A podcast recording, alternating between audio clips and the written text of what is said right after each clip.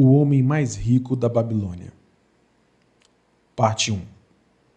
Bansir, o fabricante de carruagens da Babilônia, achava-se completamente desanimado. Sentado no muro baixo que cercava sua propriedade, contemplava com tristeza a habitação humilde e a oficina aberta onde se podia ver uma carruagem em fase de acabamento. De tempos em tempos, a esposa surgia na porta da casa.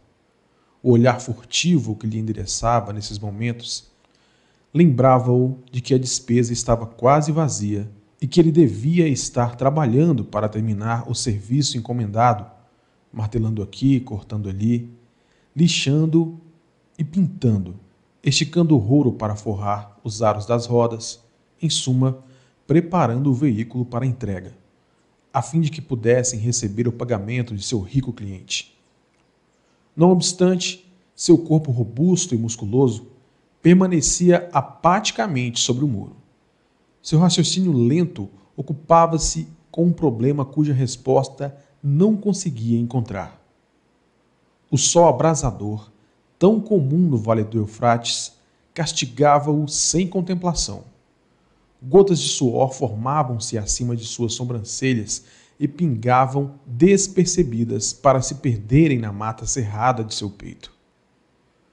Além da sua casa, erguiam-se as altas muralhas em terra pleno que cercavam o palácio do rei. Próximo, espetando o céu azul, ficava a colorida torre do templo de Bel. À sombra de tanta grandeza achava-se sua moradia e tantas outras muito menos limpas e bem cuidadas. A Babilônia era assim, uma mistura de grandeza e miséria, de riqueza ostentatória e mendicidade, tudo convivendo sem plano ou sistema dentro das muralhas protetoras da cidade. Atrás dele, se apenas tivesse cuidado de voltar-se e olhar, as barulhentas carruagens do rico passavam aos solavancos e obrigavam a sair do caminho tanto o comerciante de sandálias quanto os mendigos de pés descalços, até o rico era forçado a buscar a sarjeta para dar passagem às longas filas de escravos carregadores de água, todos a serviço do rei, cada qual transportando pesados sacos de pele de cabra cheios d'água para regar os jardins suspensos. Bansir achava-se muito absorvido por seu próprio problema para ouvir ou prestar atenção ao confuso burburinho da atarefada cidade. Foi uma repentina sucessão de acordes de uma lira familiar que o arrancou ao devaneio. Ele virou a cabeça e deu de cara com o rosto delicado e sorridente de seu melhor amigo, Cobb, o músico. Possam os deuses abençoá-lo com grande generosidade, meu bom amigo, começou Cobb, numa saudação rebuscada. Entretanto, parece que já o fizeram, pois não o vejo entregue ao trabalho. Regozijo-me com você por sua boa sorte. Mas ainda gostaria de compartilhar isso com você. Por favor, dessa sua bolsa que deve estar abarrotada, pois do contrário você se encontraria na oficina. Me empreste dois humildes ciclos, que devolverei logo após o banquete dos nobres essa noite você não chegará a sentir falta deles. Se eu tivesse dois ciclos, respondeu Bansir, melancolicamente, não poderia emprestá-los a ninguém, nem mesmo a você, que é o melhor amigo, pois eles constituiriam minha fortuna, toda a minha fortuna. Ninguém empresta o único dinheiro que possui, nem mesmo para o melhor amigo. O que? exclamou Cobb, realmente surpreso não tem um único ciclo na algibeira e fica postado como uma estátua sobre este muro? Por que não terminou a carruagem? Como pode sustentar o seu raro apetite? Isso não é normal em você, meu amigo. Onde está a sua inesgotável energia? Alguma coisa aconteceu com você? Trouxeram-lhe os deuses algum infortúnio? Deve ser mesmo um tormento dos deuses, disse Bansir concordando. Tudo começou com um sonho, um sonho sem sentido, onde me via como um homem de posses.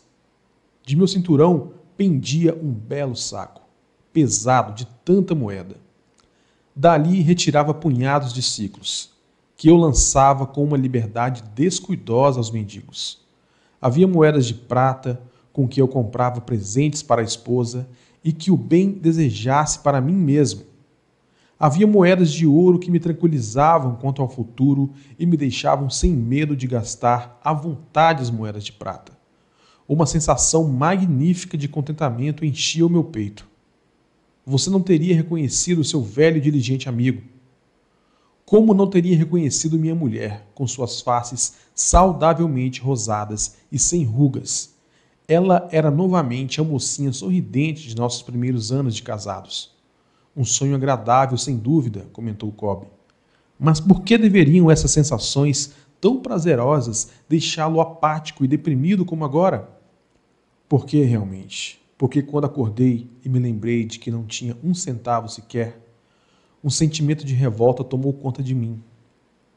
Vamos conversar um pouco sobre isso pois, como dizem os marinheiros, estamos no mesmo barco, nós dois.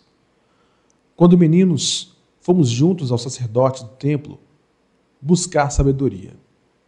Na juventude, divertimos-nos um bocado.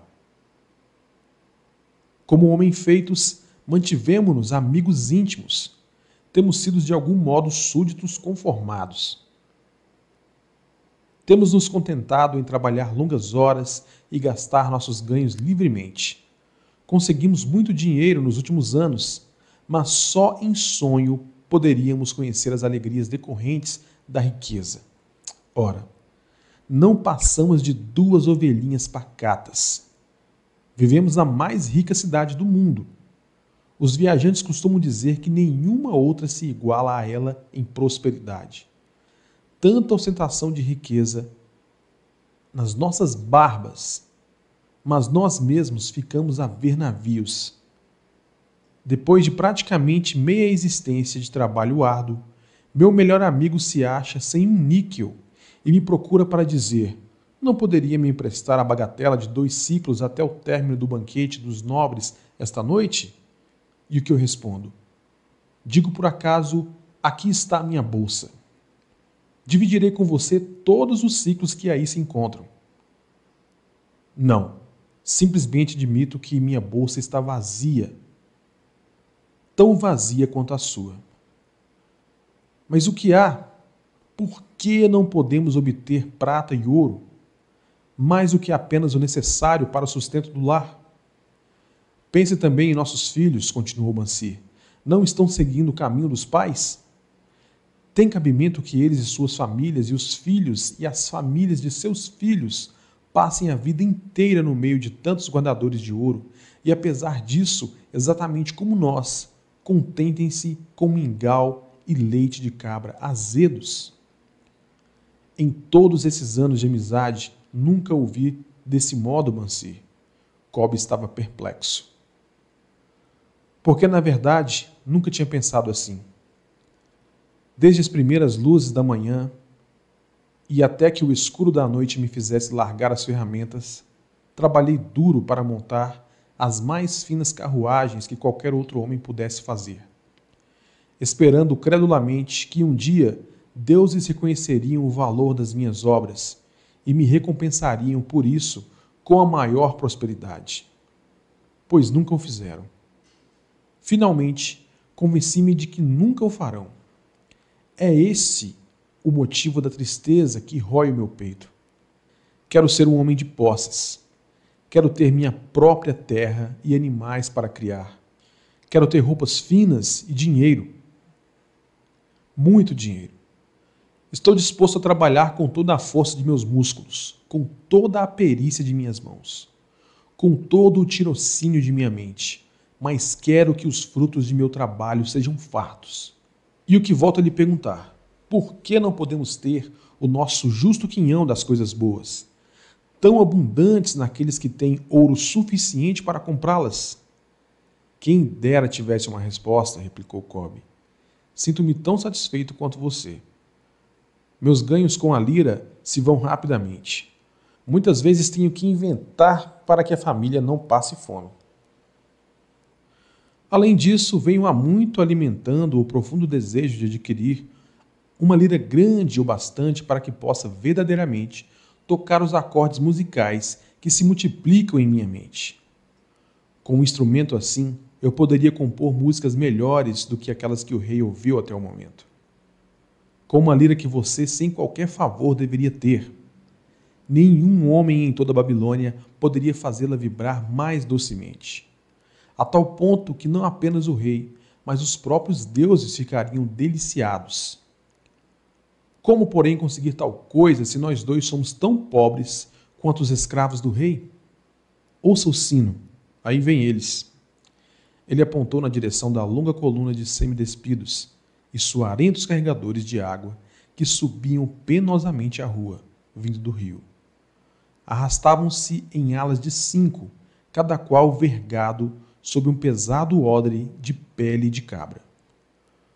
Um belo tipo de homem aquele que os está conduzindo, como indicou o tocador de sino, que ia na frente, sem carregar nada.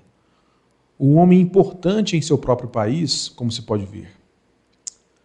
Há muitos bons tipos ali, acrescentou Bansi, concordando com um amigo. Homens tão bons quanto nós. Homens altos e loiros do norte, os risonhos negros do sul, os morenos dos países mais próximos, todos marchando juntos do rio até os jardins, um após o outro, dia após dia, ano após ano. Nenhuma expectativa quanto a um futuro diferente ou melhor. Camas de palha para dormir e papas terríveis de cereais para comer. Coitados desses pobres brutos, Cobb. Coitados, realmente. Mas você me faz ver que não somos muito melhores do que isso, embora nos consideremos homens livres é verdade, Kobe. Por mais desagradável que seja a ideia. Não queremos continuar levando, ano após ano, uma vida de escravos. Trabalho, trabalho, trabalho, sem ir a lugar algum. Não podemos descobrir como outros conseguem ouro e fazermos como eles? perguntou Kobe. Talvez haja algum segredo que devemos buscar junto àqueles que o conhecem, replicou Bansi pensativo. Ainda hoje, lembrou Kobe, passei por nosso velho amigo Arcade, refestelado em sua carruagem dourada. Devo dizer que ele não me olhou com o desprezo que muitos de sua posição teriam achado perfeitamente cabível. Ao contrário, acenando com a mão na frente de todos os circunstantes, saudou e concedeu seu sorriso de amizade a este Cobe, o músico. Ele é considerado o homem mais rico de toda a Babilônia, refletiu Bansi tão rico que o próprio rei, segundo se diz, busca sua valiosa ajuda para os negócios do tesouro, replicou Cobb. Tão rico, acrescentou Bansi, que se o encontrasse casualmente numa noite escura, seria capaz de enfiar minha mão em sua gorda algibeira. Tolice, reprovou Cobb. A riqueza de um homem não se acha na bolsa que ele carrega. Uma bolsa gorda fica logo vazia se não houver um constante fluxo de ouro. Arcade tem rendimentos que conservam suas reservas sempre altas, por maior que seja a liberdade com que gasta dinheiro. Rendimentos. Essa é a questão, exclamou Bansi. Quero ter uma renda fluindo continuamente para minha bolsa. Esteja eu sentado sobre o muro ou viajando em terras distantes. Arcade deve saber como um homem pode criar uma renda para si mesmo Supõe que se trate de alguma coisa que ele poderia deixar claro para uma mente tão lenta como a minha? Parece-me que ele transmitiu seus conhecimentos ao filho, Nomazir, respondeu Cobb. Este não foi para Ninive e, como se comenta na estalagem, não se tornou, sem a ajuda do pai, um dos homens mais ricos dessa cidade? Cobb, você acaba de me propiciar um raro pensamento. Um brilho novo surgiu nos olhos de Mancier não custa nada buscar conselho junto a um bom amigo. E Arcade sempre se mostrou como tal para nós dois. Pouco importa que nossa bolsa esteja tão vazia como o ninho de um falcão abandonado há um ano. Não deixemos que isso nos detenha.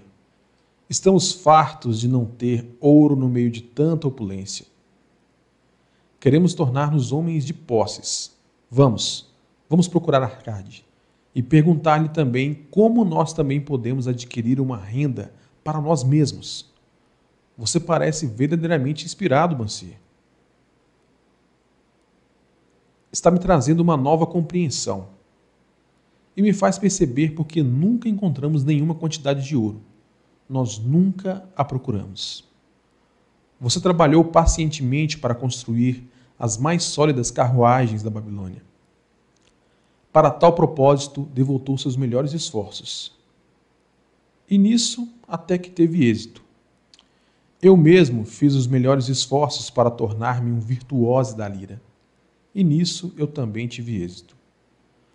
Nas coisas em que aplicamos nossos melhores esforços, tivemos êxitos. Os deuses parecem satisfeitos com que continuemos assim. Agora, finalmente, vemos uma luz, brilhante como os raios do sol nascente. Ela nos indica que devemos aprender mais para prosperar mais.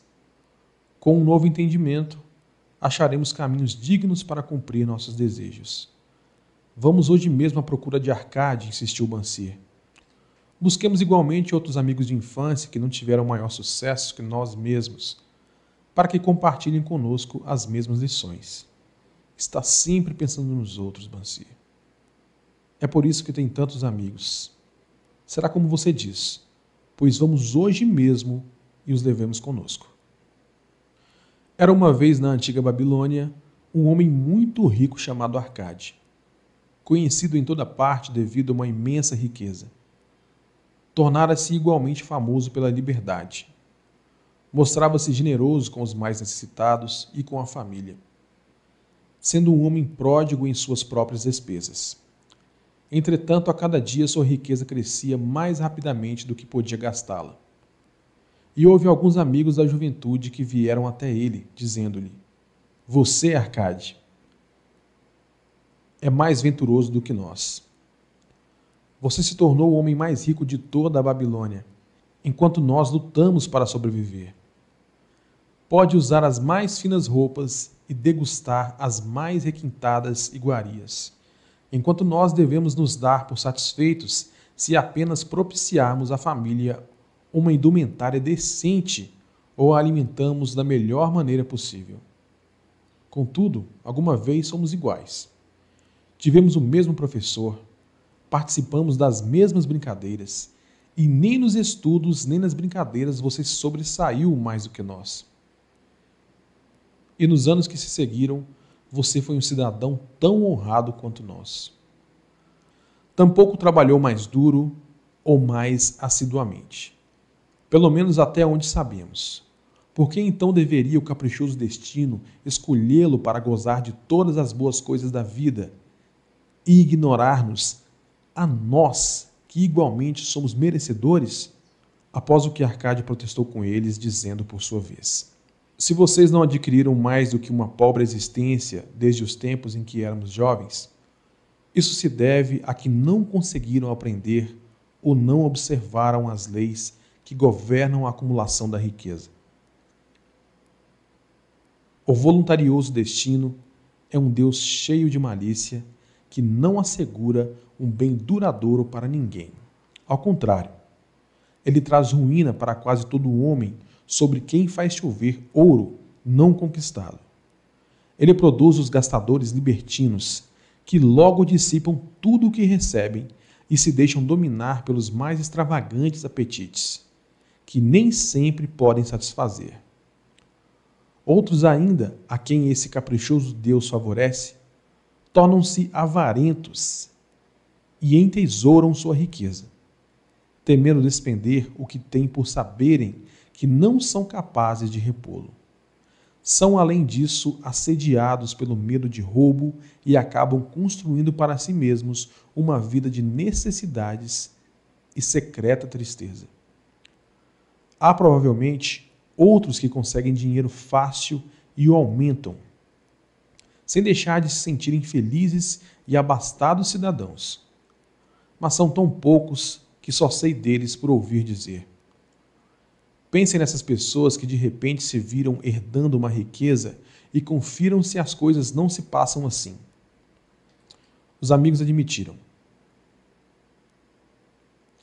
que a respeito dos conhecidos que tinham herdado uma fortuna, aquelas palavras eram realmente verdadeiras, e suplicaram-lhe que explicasse a eles como tinha conseguido juntar tantos bens.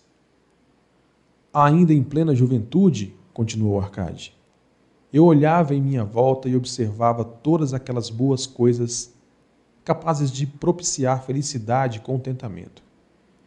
Percebi então que a riqueza aumentava ainda mais a potência delas. A riqueza é um poder. Com a riqueza, muitas coisas se tornam possíveis. Este pode embelezar sua casa com os móveis mais refinados. Aquele pode viajar pelos mares distantes. Esse outro pode regalar-se com as finas iguarias de terras longínquas. Outros mais pode comprar ornamentos lavrados em ouros ou cravejados de pedra preciosa. Pode-se mandar construir templos magníficos para os deuses. É possível, enfim, fazer todas essas coisas e muitas outras, onde sempre haverá deleite para os sentidos e gratificação para a alma. E quando percebi tudo isso, declarei a mim mesmo que reivindicaria o meu quinhão entre as coisas boas da vida.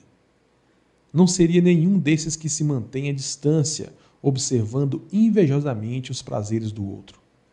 Não me contentaria em vestir roupas baratas que parecem respeitáveis.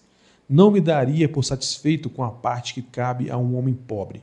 Ao contrário, faria de mim mesmo um conviva nesse banquete de boas coisas. Sendo, como sabem, filho de um humilde comerciante, membro de uma grande família sem qualquer expectativa de herança, e não me achando dotado como me disseram vocês com tanta franqueza, de poderes superiores ou talentos especiais, decidi que se realmente quisesse conseguir tudo o que desejava, precisaria basicamente de tempo e estudo. Todos os homens têm em abundância. Cada um de vocês vem deixando escapar tempo suficiente para tornar-se rico. E ainda, como admitem, não tem nada para apresentar senão suas boas famílias, de que, aliás, podem com justiça orgulhar-se. Quanto ao estudo, nosso sábio professor não nos ensinou que o aprendizado consistia em dois tipos: o primeiro cuidando das coisas que aprendíamos e sabíamos, e o outro baseando-se na prática que nos ajuda a encontrar aquilo que não conhecemos?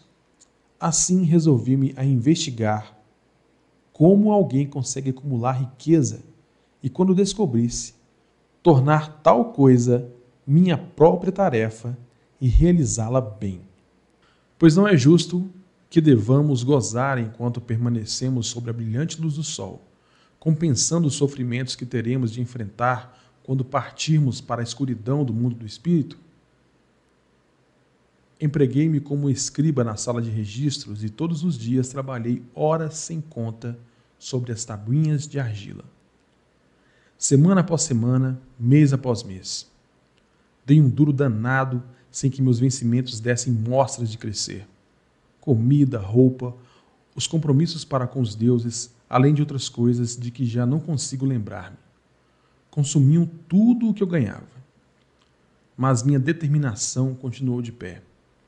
E um dia, Algamish, o homem que empresta dinheiro, veio até a administração da cidade e solicitou uma cópia da nona lei, dizendo-me: Preciso disso em dois dias. Se me entregar as cópias no prazo, pode contar com duas moedas de cobre pelo serviço. Trabalhei arduamente, mas o texto da lei era muito comprido. E quando Algamish voltou, eu ainda não tinha terminado a transcrição. Ele ficou uma fera e teria me dado uma boa surra se eu fosse seu escravo. Sabendo, porém, que não lhe era permitido agredir-me no prédio da administração, não senti qualquer medo e disse-lhe: Algamish, você é um homem realmente rico. Diga-me como posso também tornar-me rico, e prometo-lhe que passarei a noite em claro, entalhando as tabuinhas. Assim que o sol nascer, estarão prontas. Ele sorriu e respondeu-me: Você é um belo tratante. Mas vamos considerar isso como uma transação. Gravei durante toda a noite. Embora minhas costas doessem e o cheiro de óleo queimado do candeeiro fizesse minha cabeça latejar a ponto de deixar-me os olhos em frangalhos. Mas quando ele voltou em plena alvorada, as tabuinhas estavam prontas. Agora, disse-lhe, cumpra sua promessa. Você fez a sua parte em nossa transação, meu filho, disse-me ele, com benevolência e estou pronto para fazer a minha. Vou lhe falar das coisas que deseja saber, porque estou envelhecendo, chegando à idade em que já não se consegue segurar a língua. E quando a juventude busca conselho dos mais velhos, ela recebe a sabedoria dos anos. Muito frequentemente, porém, a juventude pensa que o idoso detém apenas a experiência dos dias que se foram e por isso não a aproveita. Lembre-se que o sol que brilha hoje é o sol que brilhou quando seu pai nasceu e que continuará brilhando quando seu último neto tiver passado para o mundo dos mortos. Os pensamentos da juventude, continuou ele, são luzes resplandecentes que brilham como meteoros que muitas vezes tornam um céu reluzente. Mas a experiência dos mais velhos assemelha-se a estrelas fixas que, sem mudar de lugar, auxiliam o marinheiro a orientar o seu curso. Guarde bem minhas palavras, pois do contrário, deixará de assimilar a verdade do que lhe contarei e pensará ter sido em vão todo o trabalho que teve durante essa noite. E então ele me olhou com perspicácia por baixo das peludas sobrancelhas e disse num tom lento e enérgico: Achei o caminho para a riqueza quando decidi que conservaria comigo uma parte de tudo o que ganhasse. E assim fará você.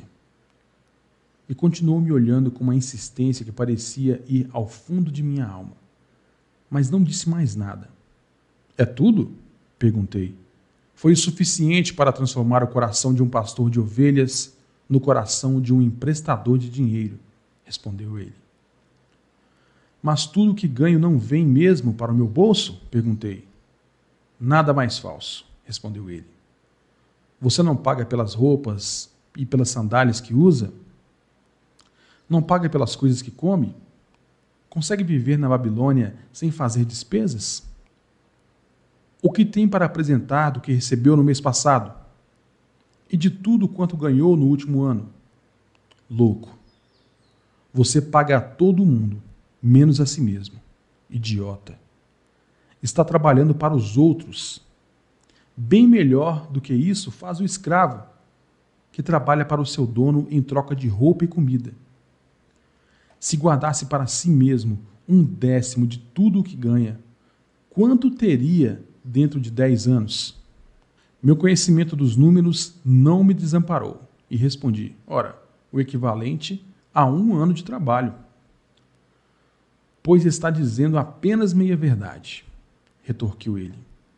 Cada moeda de ouro que economizar é um escravo que pode trabalhar para você. Cada cobre que essa moeda produzir torna-se um filho apto a levantar mais fundos. Se quiser tornar-se rico, então, tudo o que você economizar deve ser utilizado no sentido de proporcionar-lhe toda a abundância por que anseia. Você pensa que eu estou ludibriando por sua longa noite de trabalho? continuou ele. Mas em minhas palavras há uma forma. Se for suficientemente inteligente para perceber a verdade que acabo de pôr em suas mãos. Uma parte de tudo o que ganha pertence exclusivamente a você. No mínimo um décimo, mesmo nas ocasiões em que tiver recebido pouco dinheiro. Pode ser mais, de acordo com o que produzir. Pague a si mesmo primeiro. Não compre ao fazedor de roupas ou ao fazedor de sandálias mais do que possa pagar com o restante, devendo ainda separar o bastante para alimentar-se, ajudar o próximo e pôr em dia as obrigações com os deuses. A riqueza é como uma árvore, cresce a partir de uma simples semente. A primeira moeda de cobre que economizar será a semente a partir da qual sua árvore da riqueza crescerá. Quanto mais cedo plantá-la, mais cedo a árvore crescerá. E quanto mais fielmente alimentar e regar essa árvore, com economias constantes, logo chegará o dia em que poderá abrigar-se em pleno contentamento embaixo dessa sombra. Tendo dito isso, pegou suas tabuinhas e foi embora. Pensei muito a respeito, e suas palavras me pareceram razoáveis. Assim decidi fazer. Sempre que recebia um pagamento, tirava e guardava uma em cada dez moedas de cobre. E estranho como possa parecer, não fiquei mais desprovido de fundos do que antes. Percebi pequena diferença quando comecei a me arranjar sem isso, mas frequentemente me via tentado, à medida que minha reserva crescia, a utilizá-la para adquirir as boas coisas que os mercadores ofereciam, objetos trazidos por camelôs e navios da terra dos fenícios. Prudentemente, porém, consegui refrear o impulso. Doze meses se tinham passado quando o algamicho voltou a me procurar, dizendo-me: E então, meu filho, pagou a si mesmo não menos que um décimo sobre tudo que ganhou no ano passado? Respondi todo orgulhoso: Sem dúvida, mestre. Foi exatamente o que fiz. Ótimo, comentou, abrindo um largo sorriso para mim. E o que fez com essa reserva?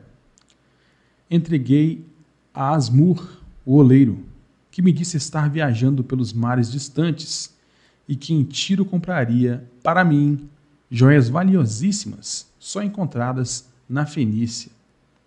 Quando voltar, poderemos vendê-las a preços bem mais altos e dividiremos os lucros. Bem, os loucos precisam mesmo aprender, rosnou ele. Mas por que confiar nos conhecimentos de um oleiro sobre joias? Você procuraria o padeiro para colher informações sobre as estrelas? Não. Por minha túnica. Iria até um astrólogo, se pelo menos tivesse cabeça para pensar. Suas economias se foram, meu jovem. Você arrancou sua árvore da riqueza pelas raízes. Contudo, plante outra. Tente novamente. E da próxima vez em que precisar de conselhos sobre joias, corra até um ourives. Se quiser conhecer a fundo as ovelhas, procure o pastor que cuida delas. Conselho é uma coisa que se dá de graça, mas deve guardar consigo apenas o que lhe parece valioso. Aquele que aceita conselhos sobre suas economias junto a pessoas inexperientes em tais matérias, pagará com essas mesmas economias para provar a falsidade da opinião de outros. Dizendo isso, Algamish partiu. E aconteceu realmente como ele tinha previsto. Pois os fenícios são salafrários e venderam a Asmur pedaços de vidro sem valor que pareciam pedras preciosas. Mas seguindo as palavras de Algamish, voltei a economizar, mesmo porque já tinha formado o hábito e isso não constituía para mim nenhuma dificuldade. Mais uma vez, doze meses depois, Algamish apareceu na sala dos escribas e dirigiu-se a mim, que progresso andou fazendo desde a última vez em que nos vimos? Paguei a mim mesmo, religiosamente, respondi, e confiei minhas economias a Ager, o fazedor de escudos, para comprar bronze. A cada quatro meses ele me paga uma parte dos lucros. Ótimo. E o que tem feito com esse dinheiro extra? Dei uma festa com mel, vinhos e iguarias de primeira e comprei também uma túnica escarlate. Qualquer dia desses, devo comprar um burrico para os meus deslocamentos. Algamite não disfarçou o riso. Você está comendo os filhos de suas economias. Como pode esperar que trabalhem para você? Como eles mesmos poderão ter filhos que venham a produzir mais renda para você? Primeiro, reúna um exército de escravos dourados e só então poderá refestelar-se com banquetes ricos sem sentir remorsos. E assim dizendo, partiu novamente. Não voltei a vê-lo durante dois anos, até que reapareceu, o rosto sulcado pelas rugas, os olhos visivelmente cansados, pois ele se achava então numa idade bastante avançada. Disse-me, Arcade, conseguiu afinal obter a riqueza com que sonhava tanto? Respondi-lhe, não ainda tudo o que desejo, mas já tenho alguma coisa que rende muitos bons lucros. que por sua vez fazem outro tanto. E você ainda busca o conselho dos oleiros? Bem, o que eles dizem sobre como fabricar tijolos é realmente muito bom, retorqui. Arcade, continuou ele, você aprendeu bem suas lições. Aprendeu primeiro a viver com menos do que podia ganhar. Depois aprendeu a aconselhar-se junto àqueles cuja competência deriva de suas próprias experiências. E, finalmente, aprendeu a fazer o ouro trabalhar para você. Você ensinou a si mesmo como adquirir dinheiro, poupá-lo e usá-lo. Reuniu, portanto, condições para ocupar uma posição de confiança Estou me tornando muito velho. Meus filhos só pensam em gastar e não dão a menor importância aos ganhos. Meus negócios são grandes e até grandes demais para que eu possa cuidar de tudo. Se você concordar em ir para Nippur a fim de tomar conta das terras que possuo na região, torná-lo-ei meu sócio e você participará de meu testamento. Assim fui para Nippur e comecei a administrar suas propriedades, que eram imensas. E como estivesse cheio de ambição e dominasse as três leis que nos ensinam a lidar de maneira exitosa com a riqueza, tive condições de aumentar ainda mais o valor de seus bens. Prosperei muito, e quando o espírito de Algamit partiu para a esfera da escuridão, vi-me como um beneficiário legalmente reconhecido de sua herança. Assim falou Arcade, e quando terminou sua narrativa, um dos amigos ali reunidos disse: Você inclusive deu a sorte de que Algamite o tivesse nomeado um de seus herdeiros. Minha sorte limita-se ao fato de que desejava prosperar antes de tê-lo encontrado pela primeira vez. Não tive que provar durante quatro anos minha determinação de propósito, reservando para mim mesmo um décimo de tudo o que oferia? Você chamaria de sortudo o pescador que, tendo passado anos estudando os hábitos dos peixes, por uma simples mudança do vento soubesse onde jogar sua rede? A oportunidade é uma deusa desdenhosa que não perde tempo com os que não estão preparados. Você teve uma tremenda força de vontade em continuar poupando depois de ter perdido as economias do primeiro ano. Nisso, foi extraordinário, disse um outro. Força de vontade, retorquiu Arcade. Bobagem. Você acredita que a força de vontade seja capaz de dar a um homem energia suficiente para erguer um peso que o camelo não pode carregar ou puxar uma carroça que os próprios bois não conseguem levantar adiante? A força de vontade não passa de um propósito inflexível para dar conta de uma tarefa a que você mesmo se obrigou. Se eu determinar para mim mesmo uma tarefa, por mais boba que seja, terei de levá-la a cabo.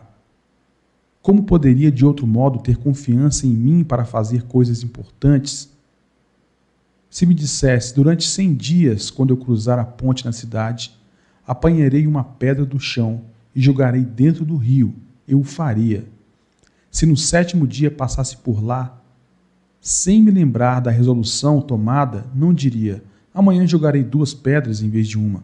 Ao contrário, voltaria e atiraria a pedra ao rio. Tampouco seria capaz de me dizer lá pelo vigésimo dia: Arcade, isso não tem utilidade alguma. Que proveito tem para você atirar uma pedra ao rio todos os dias?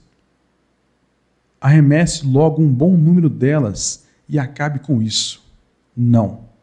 Também não conseguiria pensar desse modo. Quando me decido por uma tarefa, vou até o fim. Consequentemente, tomo muito cuidado para não começar tarefas difíceis e impraticáveis, porque tenho meu conforto íntimo em alta conta. Se o que diz é verdadeiro, aparteou um terceiro interlocutor, e parece, como afirmou, sendo tão simples, se todos os homens o fizessem, não haveria bastante riqueza para todos. A riqueza cresce onde quer que os homens empreguem energia, replicou Arcade. Se o homem rico constrói um novo palácio para si, o ouro despendido vai embora? Não. O oleiro, o operário e o arquiteto participam desse ouro. E quem quer que trabalhe na obra participa dele também. Mesmo depois de construído, o palácio não vale tudo quanto custou? e o terreno sobre o qual se ergue não passa a valer mais pelo próprio fato de abrigá-lo? E os terrenos circunvizinhos não se tornam igualmente valorizados? A riqueza cresce através de meios mágicos. Ninguém pode estabelecer um limite para isso. Não construíram os fenícios grandes cidades em costas inóspitas com a riqueza proveniente de seus navios mercantes? O que poderia nos aconselhar para que também nós nos tornemos ricos? perguntou um outro dos amigos. Os anos passaram, não somos mais jovens e não guardamos nada. Aconselho-os a fazer uso da sabedoria de Algamish e dizer a si mesmos: Uma parte de tudo que eu ganhar pertence a mim. Digam isso pela manhã, assim que acordarem, à tarde à noite e em todas as horas do dia. Digam isso a si mesmos, até que as palavras se transformem em letras de fogo gravadas no céu. Impregnem-se com a ideia. Ocupem toda a alma com esse pensamento e assimilem tudo o que lhes pareça sábio. Separem não menos de um décimo e economizem. Façam todas as despesas necessárias, mas poupem primeiro essa pequena cota. Cedo vão experimentar a deliciosa sensação de um tesouro cuja posse cada um de vocês tem legitimamente condições de reivindicar. Quanto mais ele crescer, mais se verão estimulados. Vibrarão com uma nova alegria de viver, encararão a possibilidade de maiores esforços para ganharem mais, pois não estarão reservando sobre os lucros maiores a mesma porcentagem? Aprendam, portanto, a fazer com que seu tesouro trabalhe para vocês. Tornem-no seu escravo. Façam seus filhos e os filhos de seus filhos trabalharem para vocês. Assegurem uma renda para o futuro. Olhem para os mais idosos e não esqueçam que dia virá em que também vocês estarão velhos. Por isso, invistam seu tesouro com toda a cautela do mundo. Taxas usurárias de retorno são sereias enganosas, que cantam naturalmente para lançar o incauto contra as rochas do desperdício e do remorso. Providencie para que sua família não deseje que os deuses os chamem para o reino deles. E sempre que possível, garantir tal proteção com pequenos pagamentos a intervalos regulares. Por isso, o homem proveniente não perde tempo esperando que apareça uma grande soma a fim de utilizá-la em tão prudente propósito. Busquem um conselho dos homens sábios. Procurem informar-se com pessoas cujo trabalho cotidiano é o manuseio do dinheiro. Deixem que ela os protejam de erros, como os que eu mesmo cometi ao entregar minhas economias a Asmur, o oleiro. Um retorno pequeno e certo é uma coisa mais desejável que o risco. Aproveitem a vida enquanto estiverem aqui. Não exagerem nem tentem economizar demais. Se um décimo de tudo que ganharem é o que vocês podem confortavelmente poupar, contentem-se com essa porção. Por outro lado, vivam de acordo com suas rendas e não sejam sovinas nem temerosos ao gastar. A vida é boa e rica com coisas que valham a pena e causem prazer. Seus amigos agradeceram-lhe por aquelas palavras e se foram. Alguns mantiveram-se em silêncio, porque não tinham imaginação e nem podiam entender. Outros mostraram-se sarcásticos, porque pensavam que um homem tão rico deveria compartilhar sua fortuna com velhos amigos menos afortunados. Um terceiro grupo, entretanto, parecia ter nos olhos uma nova luz perceberam que Algamish tinha voltado regularmente à sala dos escribas, porque estava observando um homem que, por seus próprios esforços, saía da escuridão para a luz. Quando esse homem achou a luz, um lugar esperava por ele. Ninguém podia ocupar esse lugar sem que, pelos próprios esforços, chegasse à compreensão, ou seja, até que estivesse pronto para a oportunidade. As pessoas desse terceiro grupo foram as únicas que nos anos que se seguiram continuaram visitando o Arcade, que os recebia cheio de contentamento. Reunia-se com eles e transmitia-lhes de bom grado sua sabedoria, como gostam sempre de fazer os homens de grande experiência, e assistia-os quanto a investirem suas economias naquilo que trouxesse lucros com segurança. Evitando que apostassem em coisas que não rendessem dividendos. O momento decisivo na vida desses homens ocorreu quando compreenderam a verdade que tinha passado de Algamish para Arcade e de Arcade para eles. Uma parte de todos os seus ganhos pertence exclusivamente a você. O homem mais rico da Babilônia. Parte 2. Sete soluções para a falta de dinheiro. A glória da Babilônia permanece. Através das idades, sua reputação chega até nós como a mais rica das cidades, e seus tesouros como fabulosos. Mas nem sempre tinha sido assim.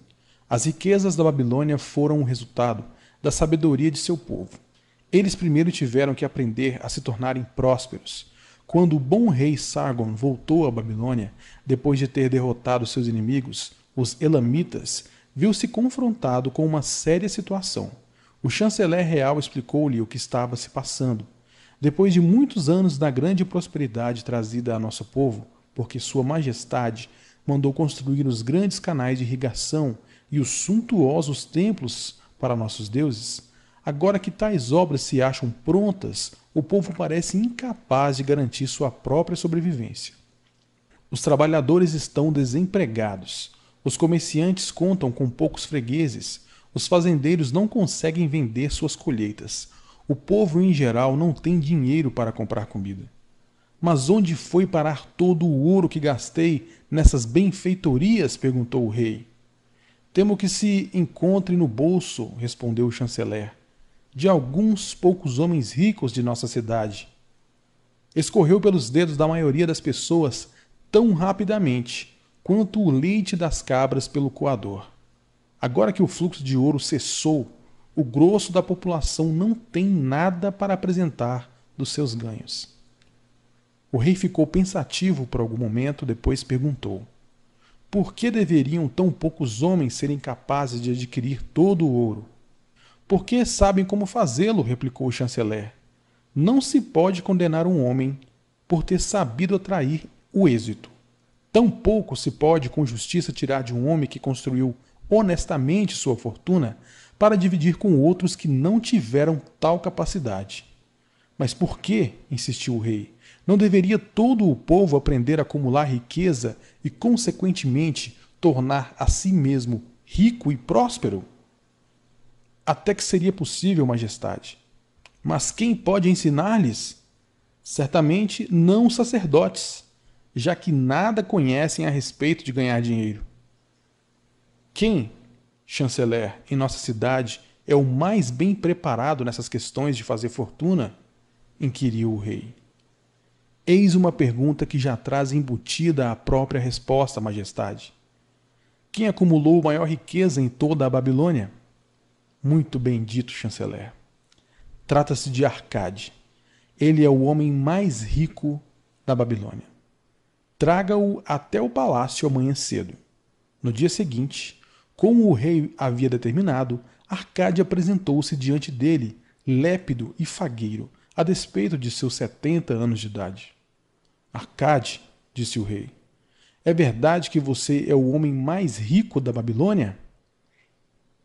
É o que se costuma dizer, majestade, sem que ninguém tenha aparecido para contestá-lo. Mas naturalmente começou com alguma coisa. Somente com o desejo de ser rico. Além disso, mais nada.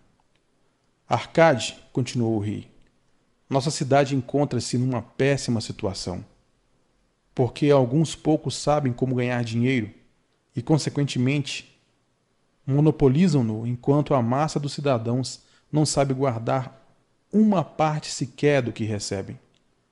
É meu desejo que a Babilônia seja a cidade mais rica do mundo. Precisa, portanto, ser uma cidade de muitos homens ricos. Assim temos de ensinar a todas as pessoas como adquirir riqueza. Diga-me, Arcade, existe algum segredo para isso? Trata-se de algo que possa ser ensinado? Naturalmente, Majestade. Tudo o que o homem conhece pode ser ensinado a outros. Os olhos do rei brilharam. Arcade, você acaba de pronunciar as palavras que eu queria ouvir. E se você mesmo se incumbisse dessa nobre causa? Não gostaria de formar com seus conhecimentos uma escola de professores cada um dos quais educaria outro, até que tivéssemos um quadro amplo o bastante para levar essas verdades a todos os súditos honestos de meu reino? Arcade inclinou-se e disse: Sou um humilde servo às suas ordens. Darei de bom grado todo o conhecimento que possuo pelo aperfeiçoamento de meus semelhantes e pela glória de meu rei. Façam com que seu bom chanceler me arrume uma turma de cem homens, e lhes ensinarei essas sete soluções que acabaram por resolver todas as minhas questões de dinheiro. Quando talvez no início não houvesse em toda a Babilônia um cidadão mais atrapalhado do que eu. Duas semanas depois, de acordo com as ordens do rei, os cem escolhidos reuniram-se no grande saguão do Templo do Saber, sentados em semicírculo, formando fileiras multicoloridas. À frente deles achava-se Arcade, ocupando um tamborete acima do qual ardia um candeeiro sagrado, origem forte e agradável aroma que se espalhava pela sala. Veja, o cidadão mais rico da Babilônia, murmurou um estudante, cutucando um vizinho quando Arcade se levantou. Não passa de um homem como qualquer um de nós. Como um respeitoso súdito de nosso grande rei, começou Arcade. Encontro-me diante de vocês a serviço dele. Considerando que alguma vez fui um pobre jovem que alimentava o forte desejo de adquirir ouro e que nessa busca acumulou conhecimentos que o capacitaram a isso. Ele determinou que eu viesse até aqui para transmitir a vocês tudo o que aprendi. Comecei minha fortuna de modo bastante humilde. Não tinha maior vantagem do que aquela de que todos de vocês e qualquer outro cidadão da Babilônia dispõem. Considerando que alguma vez fui um pobre jovem que alimentava o forte desejo de adquirir ouro, e que nessa busca acumulou conhecimentos que o capacitaram a isso. Ele determinou que eu viesse até aqui para transmitir a vocês tudo o que aprendi. Comecei minha fortuna de modo bastante humilde. Não tinha maior vantagem do que aquela de que todos vocês e qualquer outro cidadão da Babilônia dispõem. O primeiro depósito de meu tesouro foi uma bolsa já gasta pelo uso. Eu detestava vê-la imprestavelmente vazia. Queria que estivesse gorda e repleta, tilintando ao som do ouro. Por isso busquei todos os remédios possíveis para conseguir uma bolsa cheia. Achei sete. Assim, explicarei aos que se acham reunidos nessa sala as sete soluções para a falta de dinheiro que recomendo a todos aqueles que anseiam por bastante ouro. Consagrarei cada um dos dias da semana a um desses remédios. Ouçam atentamente tudo quanto lhes disser. Debatam um assunto comigo. Discutam-no entre vocês mesmos. Aprendam meticulosamente essas lições, para que também possam plantar em suas próprias bolsas a semente da riqueza. Primeiro, cada um de vocês deverá sabiamente construir a própria fortuna. Quando tiverem acumulado competência suficiente para isso, estarão aptos a passar adiante tais verdades. E sinalizei meios simples para engordar a própria bolsa. Este é o primeiro degrau que conduz ao templo da riqueza, aonde ninguém pode chegar se não tiver condições de pôr firmemente os pés nesse primeiro degrau. Consideremos agora a primeira solução. A primeira solução. Comece a fazer seu dinheiro crescer. Arcade dirigiu-se a um homem pensativo na segunda fila. Meu bom amigo, qual é o seu ofício? Sou um escriba, respondeu o homem, gravo registros sobre tabuinhas de argila. A profissão em que eu mesmo ganhei minhas primeiras moedas de cobre. Consequentemente, você tem a mesma oportunidade para construir uma fortuna. Descobriu em seguida um participante de rosto corado, um pouco mais atrás. Conte-nos, por favor, o que faz para ganhar seu pão? Sou um açougueiro, respondeu ele. Compro cabras a seus criadores, abato-as vendo a carne para as donas de casa e o couro para os fazedores de sandálias. Uma vez que trabalha e ganha regularmente seu dinheiro, você tem as mesmas condições que tive de ser bem-sucedido. E assim procedeu Arcade com todos os presentes, a fim de saber de que modo cada um deles conseguia o próprio sustento. Terminada a inquirição, disse: Assim, caros discípulos, podemos ver que existem muitos negócios e ocupações cujo exercício confere às pessoas a oportunidade de obter seus ganhos. Cada uma dessas maneiras de remuneração é uma torrente de ouro da qual o trabalhador pode desviar uma porção para a sua própria reserva. Assim, na bolsa de cada um de vocês há um fluxo maior ou menor de moedas de acordo com a capacidade de cada qual. Concordam com isso? Todos concordaram. Portanto, continuou Arcade, se cada um de vocês quiser construir uma fortuna, não será uma atitude inteligente começar usando essa fonte de riqueza que a pessoa já consolidou? A concordância foi ainda geral. O homem mais rico da Babilônia voltou-se então para o homem humilde que tinha afirmado ser um vendedor de ovos. Se você separar um de seus cestos e nele colocar toda manhã dez ovos, Daí, tirando toda a noite nove ovos, o que acontecerá finalmente? Com o tempo ele transbordará. Por quê? Porque a cada dia coloco ali sempre mais um ovo do que a quantidade que eu tiro. Arcade voltou-se para a turma sorrindo. Todos os homens por aqui se acham em dificuldades financeiras? Primeiro os participantes ficaram olhando, depois riram finalmente agitaram, divertidos, os pequenos bornais onde costumam carregar suas moedas. Primeiro os participantes ficaram olhando, depois riram. Finalmente agitaram divertidos os pequenos bornais onde costumavam carregar suas moedas.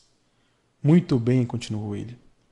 Agora vou comunicar-lhes o primeiro remédio que aprendi para solucionar o problema da falta de dinheiro. Façam exatamente como sugeria o vendedor de ovos para cada dez moedas que colocarem em suas bolsas, não retirem para uso próprio mais do que nove. A bolsa começará a ficar estufada e seu peso cada vez maior. Será uma fonte de prazer para as suas mãos e uma fonte de bem-estar para as almas. Não zombem do que eu digo por causa da sua simplicidade. A verdade é sempre simples. Disse-lhes que contaria como construir minha fortuna. Foi esse o meu começo. Eu andava invariavelmente quebrado e detestava isso porque não podia satisfazer meus desejos. Mas desde que comecei a retirar da minha bolsa não mais de nove cotas das dez que ali depositava, ela começou a engordar. O mesmo acontecerá com vocês. Agora lhes falarei de uma estranha verdade cuja razão desconheço. Quando deixei de desembolsar mais do que nove décimos de meus ganhos, iniciei minha carreira de êxitos. Não fiquei mais desprevenido do que antes. Ao contrário, as moedas começaram a aparecer com maior frequência. Certamente é uma lei dos deuses, que para aquele que poupa e não gasta uma determinada parte de seus ganhos, o dinheiro virá mais facilmente. De modo curioso, ele costuma evitar aquele cuja bolsa se mantém sistematicamente vazia. Qual pode ser o maior anseio de vocês? A satisfação dos desejos de cada dia, uma joia, um adorno, melhores roupas, mais comida, coisas que rapidamente se vão e são esquecidas? Ou pelo contrário, sonhariam com bens mais estáveis, ouro, terras, rebanhos, mercadorias, investimentos que trazem bons lucros? As moedas que vocês usam no dia a dia concedem aqueles primeiros desejos. As que vocês guardam, os segundos. Esta, meus discípulos, foi a primeira solução que descobri para a minha falta de dinheiro. Em cada dez moedas conseguidas de qualquer fonte, não gastem mais do que nove. Debatam o assunto entre vocês. Se alguém puder provar que isso não é verdade, conversaremos a respeito amanhã, quando estivermos juntos de novo. A segunda solução: controlem seus gastos.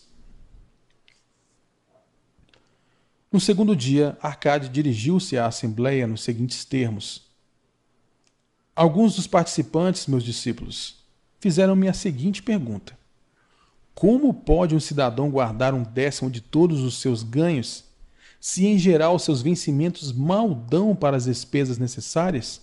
Pois bem, ontem, quantos de vocês achavam-se com pouco dinheiro? Todos nós, respondeu a turma. Entretanto, as pessoas aqui não recebem todas a mesma coisa. Naturalmente, umas ganham mais do que outras. Algumas têm famílias maiores para sustentar. Apesar disso, todas estão igualmente desprevenidas. Gostaria, portanto, de lhes falar sobre uma extraordinária verdade a respeito dos homens e de seus filhos. O que costumamos chamar de despesas necessárias sempre crescerá para tornar-se igual a nossos rendimentos, a menos que façamos alguma coisa para inverter essa tendência. Não confundam despesas necessárias com desejos. Cada um de vocês, junto com suas boas famílias, tem mais desejos do que seus ganhos podem satisfazer. Consequentemente, tudo quanto recebem é despendido para aplacar tais desejos à medida que eles surgem, e ainda assim restam muitos outros que não chegam a ser saciados. Na verdade, Todos os homens têm mais desejos do que podem satisfazer. Acham que posso cumprir todos os meus sonhos porque sou rico? Trata-se de uma falsa ideia. Há limites para o meu tempo. Há limites para a minha energia. Há limites para a extensão de minhas viagens. Há limites para o que consumo à mesa de refeições. Há limites para os prazeres de minha vida. Garanto-lhes que, do mesmo modo como as ervas daninhas crescem num campo onde o fazendeiro deixa o espaço para suas raízes, assim também os desejos crescem livremente no coração do homem capaz de saciá-los. Os desejos são uma multidão, mas aqueles que cada um de vocês pode satisfazer reduzem-se a um punhado. Examinem cuidadosamente seu modo habitual de viver. Tenho absoluta certeza de que se defrontarão com alguns gastos que podem ser tranquilamente reduzidos ou eliminados. Acatem como uma verdadeira divisa a noção de reservar 1% do valor estimado sobre cada moeda que sai. Portanto, gravem na argila cada uma das coisas passíveis de despesa. Selecionem as necessárias, além de outras cujo custo não ultrapasse nove décimos de seus rendimentos. Cancelem o resto e considerem-no apenas uma parte dessa grande multidão de desejos que não podem ser satisfeitos. Não sintam remorso por isso. Façam um orçamento para as despesas imprescindíveis. Não toquem naquele décimo que está engordando sua bolsa. Encarem o crescimento de suas economias como um belo propósito de vida Procurem trabalhar com o orçamento estabelecido. Procurem ajustá-lo de modo que funcione em seu favor. Busquem torná-lo um colaborador na defesa de suas crescentes reservas. Nesse momento, um dos estudantes, usando uma roupa vermelha e dourada, levantou-se e disse: Sou um homem livre. Acredito ser meu direito gozar das boas coisas da vida. Por isso rebelo-me contra a submissão de um orçamento que determina exatamente quanto devo gastar e em que. Acho que isso eliminaria muitos prazeres de minha vida, tornando-me não muito melhor do que um burro de carga. Quem, meu amigo, replicou Arcade, determinaria o seu orçamento? Eu mesmo o faria, respondeu o homem que protestava. Se um burro de carga fizesse seu próprio orçamento, teria incluído nele joias, mantos, e pesar as barras de ouro? Claro que não.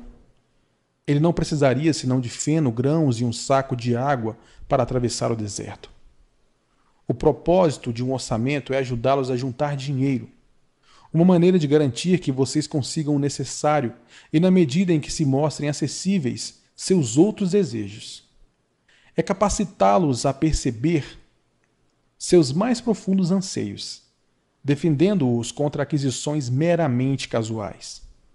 Como uma luz brilhando numa caverna escura, o orçamento deixa a descoberto os vazamentos em suas bolsas, dando condições de estancá-los e destinar as despesas a propósitos definidos e gratificantes. Esta é, portanto, a segunda solução para a falta de dinheiro. Façam um orçamento de suas despesas de modo que possam ter dinheiro para pagar pelo que é necessário, pelos prazeres e para satisfazer seus mais valiosos desejos, sem despender mais do que nove décimos de seus ganhos. A terceira solução: multipliquem seus rendimentos. Assim dirigiu-se Arcade aos alunos do terceiro dia. Vejam como o dinheiro está começando a entrar vocês se disciplinaram para reservar um décimo de todos os seus ganhos. Controlaram as despesas para proteger o tesouro crescente. Devemos agora considerar os meios para pôr esse tesouro para trabalhar e crescer. Ter dinheiro guardado é gratificante e pode alegrar uma alma avarenta, mas isso não leva a nada. A quantia que podemos separar de nossas diversas fontes de remuneração não passam de um começo.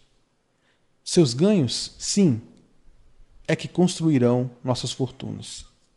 Como podemos pôr nosso dinheiro para trabalhar? Meu primeiro investimento foi uma desgraça, pois perdi tudo. Mais tarde lhes contarei essa história. Meu primeiro investimento lucrativo foi um empréstimo que concedi a Agar, o fabricante de escudos. Uma vez por ano ele me comprava grandes carregamentos de bronze trazidos através dos mares para serem empregados em seu negócio não dispondo de suficiente capital para pagar os mercadores, era obrigado a pedir emprestado àqueles que tinham dinheiro extra. Era um homem honrado. Pagava um empréstimo, além de uma generosa taxa à medida que vendia as mercadorias. Sempre que atendia às suas solicitações, emprestava-lhe igualmente a renda acumulada das primeiras transações. Assim, não só meu capital cresceu, como os próprios ganhos de Agar se tornaram maiores. Como era gratificante ter todas essas somas de volta, disse-lhes meus discípulos que a riqueza de um homem não deve ser aquilatada pelas moedas que ele consegue juntar.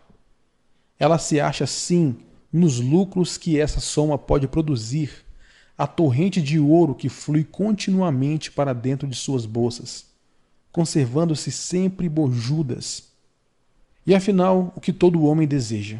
O que cada um dos seus presentes deseja? Uma renda que não cesse de crescer. Estejam vocês trabalhando ou viajando. Adquiri uma grande renda. Tão grande que me consideram um homem extremamente rico. Meus empréstimos a Agar foram o meu primeiro treinamento em investimento lucrativo. Ganhando em sabedoria com essa experiência, ampliei o círculo de clientes e os investimentos quando meu capital aumentou. De poucas fontes no início, de muitas outras depois, desaguou em minha bolsa uma torrente dourada de riqueza que eu podia usar como bem entendesse. Como vem, a partir de meus modestos ganhos, gerei uma reserva de escravos dourados, cada qual labutando para produzir mais ouro como trabalhavam para mim, seus filhos também o faziam e os filhos dos filhos, até que dessa concentração de esforços surgiu uma bela renda. O ouro cresce rapidamente quando se fazem ganhos razoáveis, como poderão ver pelo seguinte exemplo. Quando nasceu o primeiro filho de um fazendeiro, ele entregou dez moedas de prata a um emprestador de dinheiro e pediu-lhe que as fizesse render para o filho até que este completasse 20 anos de idade. O homem concordou, estabelecendo que a soma renderia juros de um quarto de seu valor a cada quatro anos. O fazendeiro então solicitou, já que se tratava de um dinheiro que tinha separado exclusivamente para o filho, que os juros fossem incorporados ao principal. Quando o rapaz completou 20 anos de idade, seu pai procurou novamente o emprestador de dinheiro para perguntar-lhe pela prata. O homem explicou-lhe que, como a soma tinha crescido à razão de juros compostos, as dez moedas de prata originais tinham aumentado para trinta moedas e meia. O fazendeiro ficou bastante satisfeito, e como seu filho ainda não precisasse do dinheiro, deixou-o com o emprestador. Quando o filho completou 50 anos de idade, tendo o pai a essa altura passado para outro mundo, o banqueiro pagou ao filho, para liquidar o compromisso, 167 moedas de prata. Assim, em 50 anos, o investimento multiplicou-se quase 70 vezes. Portanto, Aqui está a terceira solução para a falta de dinheiro: pôr cada moeda para trabalhar de modo que possa reproduzir-se como algodão nos campos e trazer-lhes lucro. Um rio de riqueza fluindo constantemente para dentro de suas bolsas. A quarta solução: proteja seu tesouro contra a perda. Assim falou Arcade para sua turma no quarto dia. O infortúnio ama uma brilhante marca. O dinheiro que o homem poupa deve ser guardado com firmeza. Do contrário, corre o risco de perder-se. Logo, é prudente aprendermos a manusear e proteger pequenos montantes antes que os deuses nos confiem maiores somas. Todo aquele que possui ouro guardado costuma ser induzido na esperança de conseguir grandes somas, a fazer investimentos nos mais plausíveis projetos. Com bastante frequência, amigos e parentes estão avidamente interessados nisso e incentivam-no a realizá-los. O primeiro princípio saudável de um investimento é a segurança do capital aplicado, ou seja, o principal. É prudente cobiçar altos ganhos quando o principal corre perigo? Claro que não. O castigo pelo risco é a provável perda. Estudem cuidadosamente antes de fazerem uso de seu tesouro. Cada promessa de que ele possa ser recuperado com segurança. Não se deixe enganar pelo romântico desejo de fazer fortuna rapidamente. Antes de emprestá-lo a quem quer que seja, certifiquem-se da capacidade do beneficiário em devolvê-lo e de sua reputação como bom pagador, para que não estejam inadvertidamente fazendo um presente de algo tão arduamente conquistado. Antes de destiná-lo ao investimento em qualquer campo de negócios, acautelem-se contra todos os perigos possíveis. Meu primeiro investimento foi uma tragédia. Depositei minhas economias de todo um ano nas mãos de um oleiro Asmur, que na época viajava por mares distantes, e me propusera comprar junto aos fenícios, em Tiro, joias da mais alta qualidade. Quando voltasse, nós a venderíamos e dividiríamos os lucros. Os fenícios comportaram-se como salafrários e venderam-lhe pedaços de vidro. Meu tesouro se perdeu. Hoje minha experiência teria me mostrado imediatamente a tolice de confiar a um oleiro a tarefa de comprar joias. Por isso acho minha vontade para aconselhar-lhes: não confiem demasiadamente em seus próprios conhecimentos, porque podem estar destinando seus tesouros a investimentos perigosos.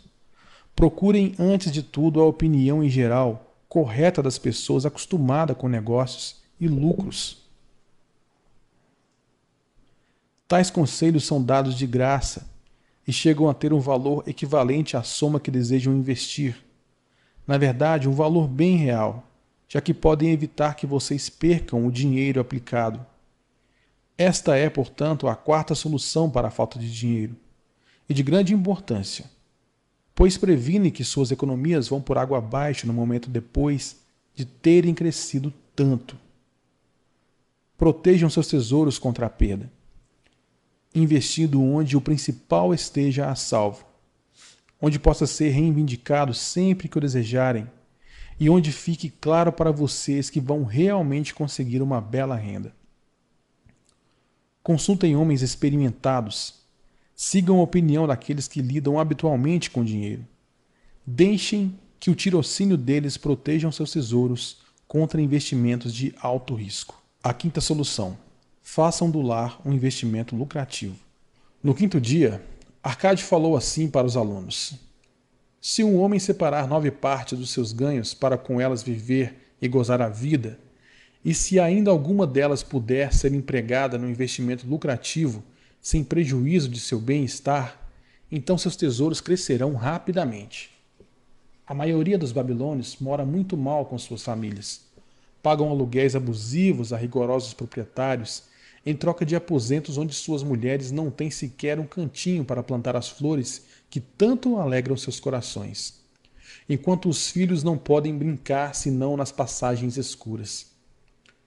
Nenhuma família pode gozar plenamente a vida a menos que tenha um pedaço de chão, onde as crianças possam brincar ao sol e onde a esposa possa plantar não somente árvores frutíferas, mas também verduras para alimentar os seus.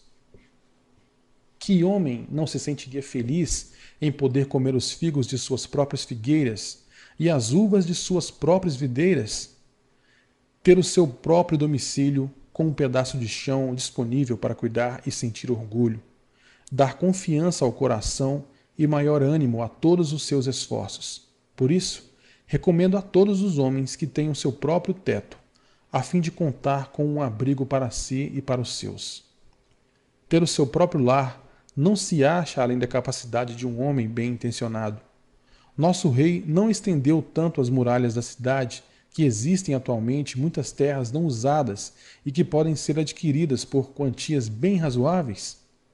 Posso lhes assegurar, meus discípulos, que os emprestadores de dinheiro veem com bons olhos os desejos do homem que procura um lar e um pedaço de terra para a família. Poderão conseguir facilmente o empréstimo para contratar o fabricante de tijolos e o construtor. Se tiverem condições de apresentar uma parte razoável da soma necessária para tão louvável propósito. Quando a casa estiver pronta, poderão pagar ao emprestador de dinheiro com a mesma regularidade com que anteriormente acertavam seus aluguéis. Como cada pagamento irá paulatinamente reduzindo a dívida com o emprestador de dinheiro. Em poucos anos, não estarão devendo mais nada a ele. Seus corações se sentirão então felizes, porque estarão legitimamente na posse de um bem estável e valioso, cuja única despesa serão os impostos reais. Suas boas esposas irão mais frequentemente ao rio lavar a roupa, trazendo de cada vez um saco de pele de cabra com a água para regar as plantações. Assim, muitas bênçãos recaem sobre o homem que tem sua própria casa, e isso reduzirá em muito suas despesas, permitindo que uma parte maior dos seus ganhos possa ser destinada aos prazeres e à satisfação de seus desejos. E aí está a quinta solução para a falta de dinheiro: tenha seu próprio lar. A sexta solução: assegurem uma renda para o futuro. Arcade começou a sexta aula com essas palavras. A existência de todo homem vai da infância à velhice. Esse é o caminho da vida. E nenhum homem pode desviar-se dele a menos que os deuses o chamem prematuramente para o mundo do além. Por isso, digo-lhes que cabe a todo homem providenciar uma renda condizente para os dias futuros, quando ele não for mais jovem, e providenciar que a família não fique na penúria quando já não puder contar com ele para o seu conforto e sustento. Essa lição lhes ensinará a prover uma bela reserva para quando o próprio tempo os estiver tornado menos capazes de aprender.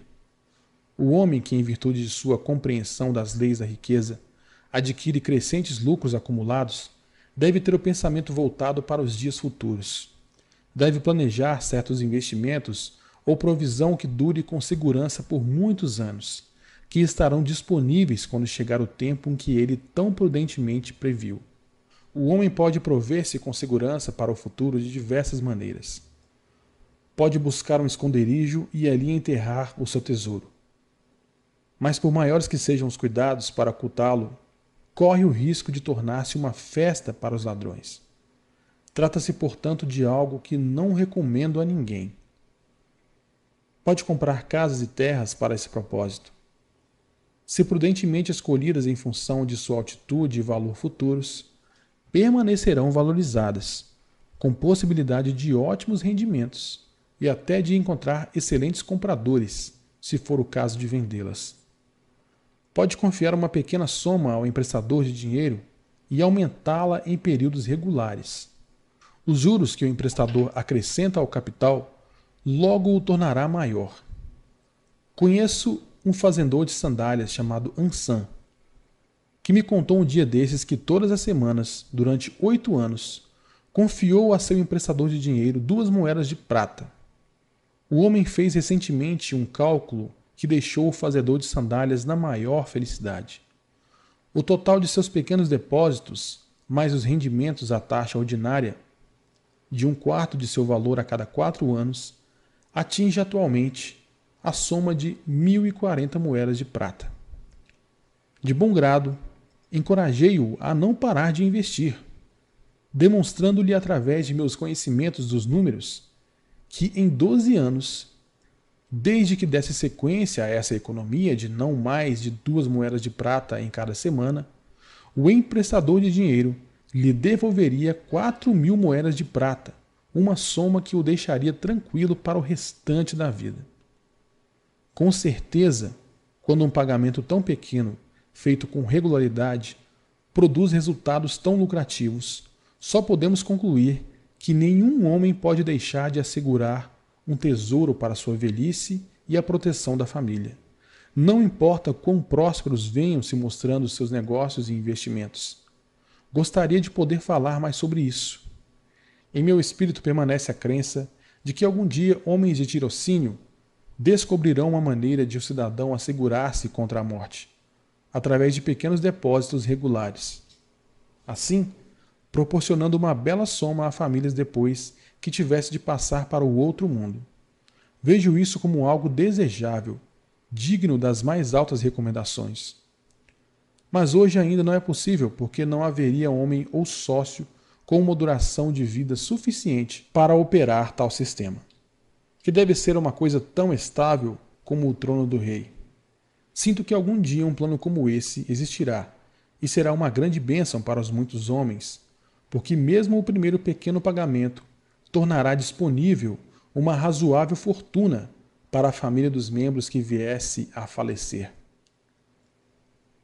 Mas já que vivemos em nosso próprio presente e não nos dias que ainda estão por vir, devemos tirar vantagem dos meios e métodos à disposição para realizar nossos propósitos. Por isso, recomendo a todos os homens que, por meios prudentes e bem pensados, se garantam contra uma reserva minguada nos anos de sua maturidade.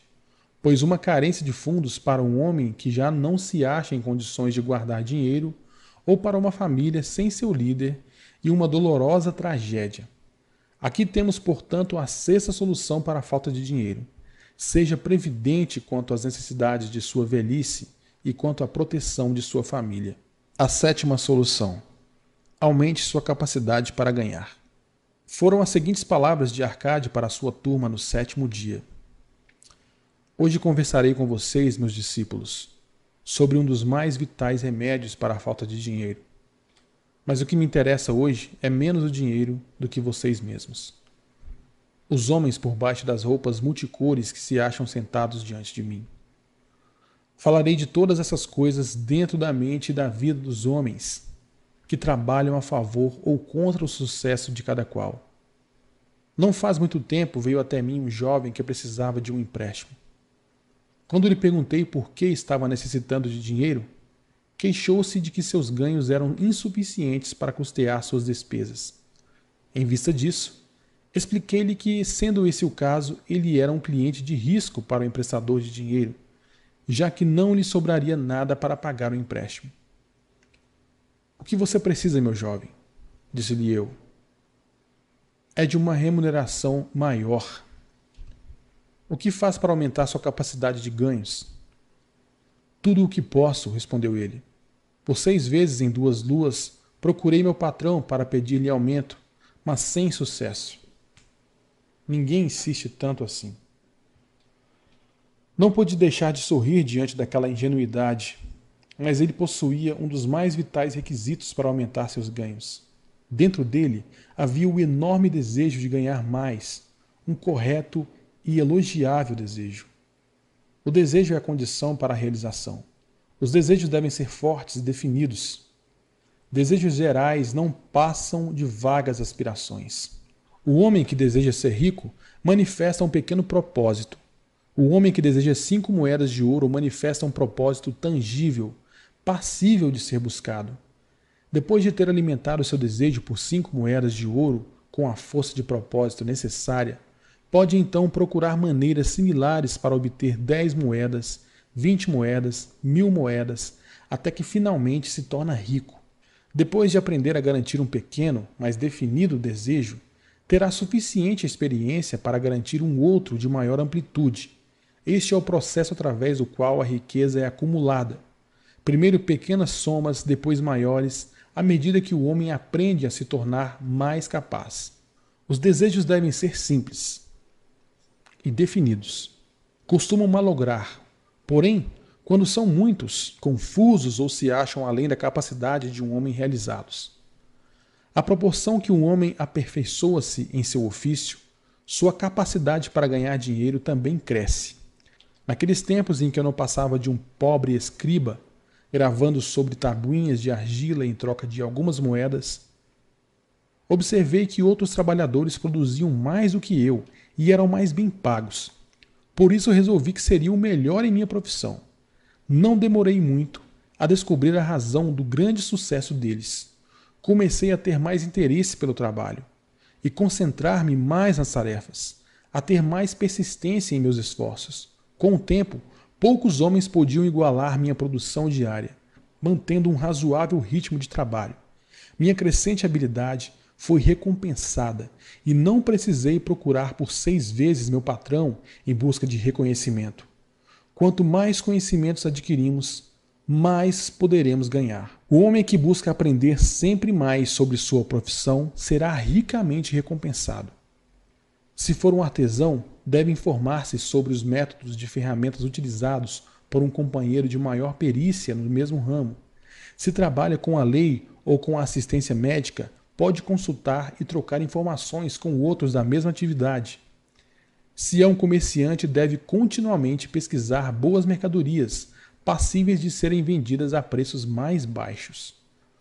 Os negócios humanos mudam e aperfeiçoam-se, porque cidadãos entusiasmados estão sempre procurando melhorar a própria habilidade, a fim de servirem com mais eficiência e qualidade aqueles de quem dependem. Por isso sugiro a todos os homens que se ponham na linha de frente do progresso e não fiquem parados sendo passados para trás. Muitas coisas podem enriquecer a vida de um homem com vantajosas experiências. Aqui estão algumas resoluções que um homem deve tomar a respeito de si mesmo. Ele deve pagar suas dívidas com toda a pontualidade que for capaz, não adquirindo nada que não tenha condições de saldar. Deve cuidar da família de modo que esta possa pensar e falar bem dele deve fazer um testamento a fim de que, caso os deuses o chamem para si, possa ser feita uma divisão adequada e honesta de todos os seus bens. Deve ter compaixão pelos que sofrem ou foram atingidos pela desventura e ajudá-los na medida de suas possibilidades. Deve ter atenção para os que lhe querem bem. Assim, o sétimo e último remédio para a falta de dinheiro é cultivar suas próprias aptidões, estudar e somar conhecimentos tornar-se mais habilidoso e agir sempre respeitando a si mesmo. Dessa forma, adquirirá suficiente autoconfiança para realizar seus mais acalentados desejos. São essas, portanto, as sete soluções para a falta de dinheiro, que, em função de experiência acumulada durante uma longa e bem-sucedida vida, julgo poder comunicar a todos os homens que desejam riqueza. Há mais ouro na Babilônia, caros discípulos, do que pode sonhar qualquer um de vocês. Há abundância para todos. Vão e pratiquem essas verdades, para que possam prosperar, enriquecer continuamente, como é de seu direito. Vão e ensinem essas verdades a todos os súditos honestos, para que também eles possam partilhar com liberdade da ampla riqueza de nossa amada cidade. Encontrando a deusa da boa sorte. Se um homem tem sorte, não há como prever extensão possível de sua boa fortuna. Joguem-no no Eufrates e ele se salvará a nado, com uma pérola na mão. Provérbio babilônico. O desejo de ter sorte é universal. Ele era tão forte no peito dos homens há quatro mil anos na antiga Babilônia, quanto o é atualmente no coração dos homens. Todos nós esperamos ser favorecidos pela caprichosa deusa da boa sorte. Há alguma maneira de encontrá-la e atrair não apenas sua atenção favorável, mas também seus generosos favores? Há alguma maneira de atrair a boa sorte? Era exatamente isso que os antigos habitantes da Babilônia querem saber. Eles passavam por homens argutos e entusiasmados pensadores. O que explica por que a velha cidade tornou-se a mais rica e a mais poderosa de seu tempo. Nessa época, não havia escolas nem colégios. Possuíam, entretanto, um centro de aprendizado, uma verdadeira escola prática. Entre os prédios guarnecidos de torres da Babilônia, havia pelo menos um que emulava a importância com o palácio do rei. Os jardins suspensos e os templos os livros de história quase não o mencionavam. Embora tivesse exercido uma poderosa influência sobre o pensamento daquele tempo. Tal prédio era o Templo do Saber, onde os conhecimentos do passado eram apresentados por professores voluntários e onde assuntos de interesse popular eram debatidos em reuniões abertas. Dentro de suas paredes, todos os homens se encontravam como iguais. O mais humilde dos escravos podia discutir sem medo de represálias as opiniões de um príncipe da casa real. Entre os muitos que frequentavam o templo do saber, havia um sábio chamado Arcade, o homem mais rico da Babilônia. Ele tinha seu próprio salão especial, onde quase todas as noites um grupo considerável de homens, alguns idosos, alguns muito jovens, mas a maioria na meia-idade, reuniam-se para discutir e perguntar sobre assuntos de interesse. Vamos supor que estamos ouvindo uma dessas conversas para ver como eles encaravam a questão da boa sorte. O sol tinha acabado de se pôr com uma grande bola de fogo brilhando através da areia do deserto, quando Arcade subiu a seu costumeiro tablado. Perto de oitenta homens já esperavam sua chegada reclinados sobre pequenos tapetes estendidos no chão. E mais gente ainda aparecia para aumentar a assistência. O que vamos discutir essa noite? perguntou Arcade. Depois de uma breve hesitação, um tecelão alto dirigiu-se a ele, levantando-se como era de costume. Tenho um assunto cuja discussão gostaria de ouvir, embora receie que parecerá ridículo a você, Arcade e aos amigos aqui presentes. Depois de incentivado por Arcade e pelos próprios colegas a apresentá-lo, ele continuou: Creio estar com sorte hoje, pois achei uma bolsa com moedas de ouro dentro. Meu grande desejo é continuar tendo sorte. Sentindo que todos os homens compartilham comigo tal desejo, sugiro que debatamos como atrair a boa sorte, para que possamos descobrir maneiras de contar com ela um belo e interessante tema acaba de ser proposto, comentou Arcade. Na verdade, um dos mais valiosos de nossa discussão. Para alguns homens, a boa sorte não passa de um acontecimento casual que, como um acidente, pode ocorrer a alguém sem propósito ou razão. Outros acreditam que a responsável por qualquer boa fortuna é a nossa mais generosa deusa, Astar, sempre ansiosa para recompensar com belas dádivas aqueles que a agradam. Respondam, meus amigos.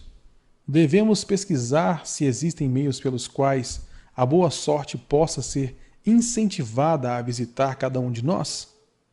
Sim, sim, e muito mais que isso, respondeu o crescente grupo de ávidos ouvintes. Para começar a discussão, ouçamos primeiro aqueles dentro de nós que passaram por experiências similares à do tecelão, tendo achado ou recebido sem qualquer esforço de sua parte tesouros valiosos ou joias. Houve uma pausa, todos esperando que alguém tomasse a palavra para atender a sugestão de Arcade, mas ninguém o fez. Mas como? Ninguém? disse Arcade. Então esse tipo de boa sorte deve ser realmente raro. Quem agora oferecerá uma sugestão para continuarmos nossa busca? Eu o farei, disse um jovem bem vestido, levantando-se. Quando um homem fala de sorte, não é natural que seus pensamentos estejam voltados para as mesas de jogo? Não é ali que encontramos muitos homens cortejando o favor da deusa, na esperança de que ela os faça ganhar a todo momento? Como o jovem tivesse, depois dessas breves palavras, retomado seu lugar, uma voz ergueu-se. Não pare. Continue sua história. Diga-nos, por acaso pode contar com o favor da deusa nas mesas de jogo? Ela fez com que os cubos caíssem com o lado vermelho virado para cima, enchendo sua bolsa à custa do homem das apostas? Ou ao contrário, permitiu que o lado azul fosse o vitorioso, propiciando ao outro passar a mão em suas moedas de prata arduamente conquistadas? O jovem juntou-se aos risos, sem maldade da sala, e replicou: Não posso deixar de admitir que a deusa não parecia saber que eu me achava no local. Mas e quanto aos demais? Encontraram-na esperando em tais lugares para rolar os cubos em favor de vocês? Estamos ávidos para ouvir tanto quanto para aprender. Um sábio começo, atalhou Arcade. Achamos-nos aqui para considerar todos os lados de cada questão. Ignorar as mesas de jogos seria fechar os olhos e um instinto comum a muitos homens que gostam de tentar a sorte apostando uma pequena soma de dinheiro na esperança de conseguir somas bem maiores. Isso me traz à lembrança as corridas de ainda ontem, gritou um outro ouvinte. Se a deusa frequenta as mesas de jogo, certamente não desdenha das corridas, onde carros de guerra dourados e cavalos espumantes oferecem muito mais excitação. Conte-nos honestamente, Arcade, foi ela quem lhe soprou quem deveria apostar naqueles cavalos cinza de Ninive? Eu estava de pé, bem ao seu lado, e mal pude acreditar em meus olhos quando o vi apostando neles. Você sabe tão bem quanto nós que nenhuma parelha em toda a Assíria pode competir com nossos amados baios numa bela corrida. A deusa por acaso soprou em seus ouvidos que optasse nos cavalos cinza porque na última volta o preto que corria por dentro tropeçaria, atrapalhando de tal modo nossos rapazes que os cavalos de Ninive acabariam ganhando o páreo numa vitória inesperada. Arcade sorriu indulgentemente devido ao gracejo. Que motivo temos para pensar que a boa deusa se ocuparia das apostas de um homem no cavalo de corrida? Para mim, ela é uma deusa de amor, e dignidade, cujo prazer consiste em ajudar os necessitados e recompensar aqueles que fizeram por onde merecer. Espero encontrá-la não nas mesas de jogo ou nas corridas em que os homens perdem mais do que ganham, mas nos lugares onde as ações humanas têm um maior valor e são mais dignas de recompensa. Não cultivo da terra nas relações comerciais honestas, em qualquer ocupação humana, há oportunidades de lucros decorrentes do esforço pessoal e de negócios bem realizados. Naturalmente, nem sempre o indivíduo será recompensado, porque às vezes seu juízo pode falhar tanto quanto em outras ocasiões. Os ventos, o mau tempo podem acarretar o malogro de todos os seus esforços. Mas se persistir, poderá contar com bons lucros no futuro. Isso acontece porque as chances de lucro estão sempre a seu favor. Mas quando o homem joga apostando, a situação se inverte, pois as possibilidades de lucro acham-se frequentemente contra ele e a favor daquele que dirige a banca. O jogo sempre beneficia este último. Faz parte do negócio que ele tenha direito a uma porcentagem sobre as quantias apostadas. Poucos jogadores percebem como são certos os lucros do dono da banca, como são incertas suas próprias chances de vencer. Consideremos, por exemplo, as apostas feitas nos jogos de cubo. Toda vez que o cubo é lançado, nós apostamos no lado que cairá virado para cima. Se der vermelho, o dono da banca tem de nos pagar quatro vezes o valor da nossa aposta. Se der, entretanto, qualquer outro dos cinco lados restantes, perdemos. Assim, em cada jogada, contamos com cinco chances de perder mas uma vez que o vermelho paga 4 por 1, temos quatro chances de vencer. Numa única noite de jogo, o dono da banca pode contar com lucros certos no valor de um quinto de todas as apostas feitas. Pode um homem esperar vencer, se não ocasionalmente, contra as vantagens arranjadas, de tal modo que, pelo simples fato dele entrar numa casa de jogo, já o despojam de um quinto de suas apostas? Mas há casos em que alguns homens conseguem ganhar somas bastante altas, arriscou um dos ouvintes. Certamente, continuou Arcade. Percebendo isso, perguntou-me se o dinheiro conseguido dessa maneira traz um valor permanente àqueles que têm sorte. Entre meus conhecidos, se acham muito dos mais exitosos homens da Babilônia. Mas sinto-me incapaz de apontar um único que tenha começado a triunfar a partir de uma fonte como essa. Todos vocês aqui reunidos esta noite conhecem muitos de nossos abastados cidadãos. Seria do maior interesse para mim saber quantos deles podem creditar às mesas de jogo o início de seus anos venturosos. E se cada um de vocês falasse dos que conhece, o que dizem?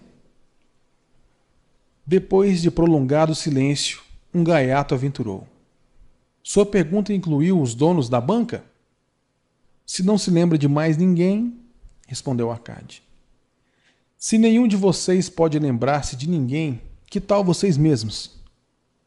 Há bons vencedores por aqui hesitando em recomendar o jogo como uma possível fonte de renda? Seu desafio teve uma resposta gemidos procedentes do fundo da plateia, que arrancaram muitos risos.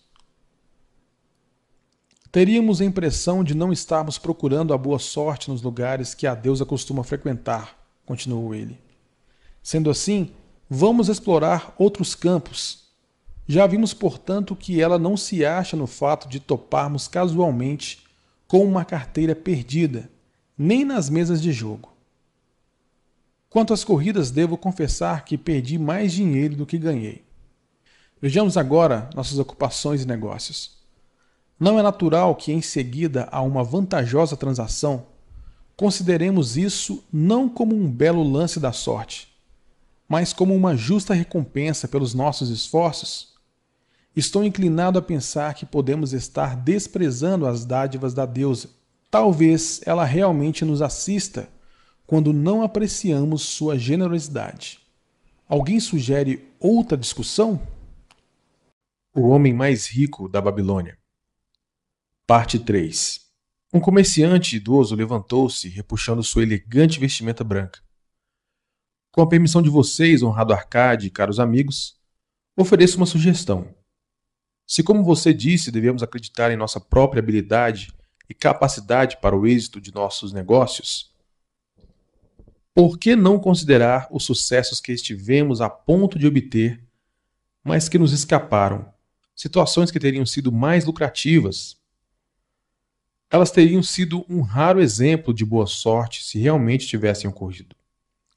Como não se concretizaram, não podemos considerá-las como nossa justa recompensa. Certamente haverá entre nós homens capazes de relatarem experiências nesse sentido. Trata-se de uma bela abordagem, aprovou Arcade. Quem entre vocês teve ao alcance uma boa sorte somente para vê-la escapar? Muitas mãos se ergueram, inclusive a do comerciante idoso.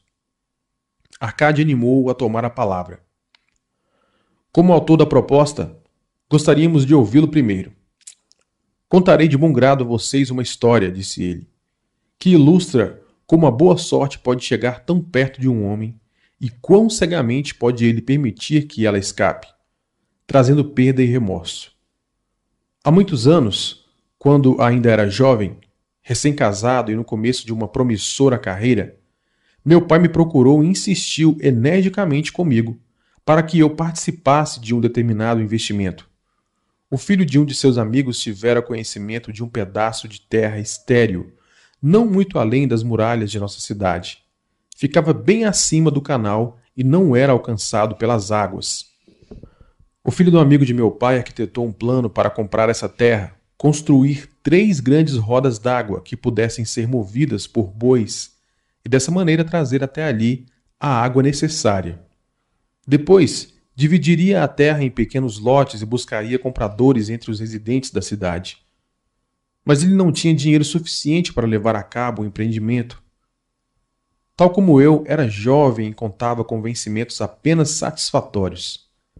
Seu pai, como o meu, tinha uma grande família e poucos recursos. Por isso, resolveu ajudar o filho, tentando convencer um grupo de cidadãos a entrar na empresa com ele. Seria um grupo de 12 pessoas, cada uma das quais se comprometeria a dar um décimo de seus ganhos para o empreendimento até que a terra estivesse em condições de ser vendida. Cada qual então participaria dos lucros obtidos proporcionalmente ao que tivesse empenhado no investimento. Você, meu filho, disse meu pai, acha-se agora na juventude. É meu profundo desejo que comece a construir uma sólida posição para que se torne respeitado entre os homens. Gostaria que se valesse de meus conhecimentos em razão dos próprios erros desatinados que andei cometendo no passado. É o que desejo mais ardentemente, meu pai, respondi-lhe. Então, eis meu conselho. Era o que eu deveria ter feito na sua idade. Separe sempre um décimo de seus ganhos para empregá-lo em investimentos favoráveis. Com esse décimo e com o que ele próprio terá condições de obter, você poderá, muito antes de chegar à idade em que me encontro, ter acumulado uma considerável soma o que está dizendo meu pai são palavras de sabedoria. Realmente desejo enriquecer.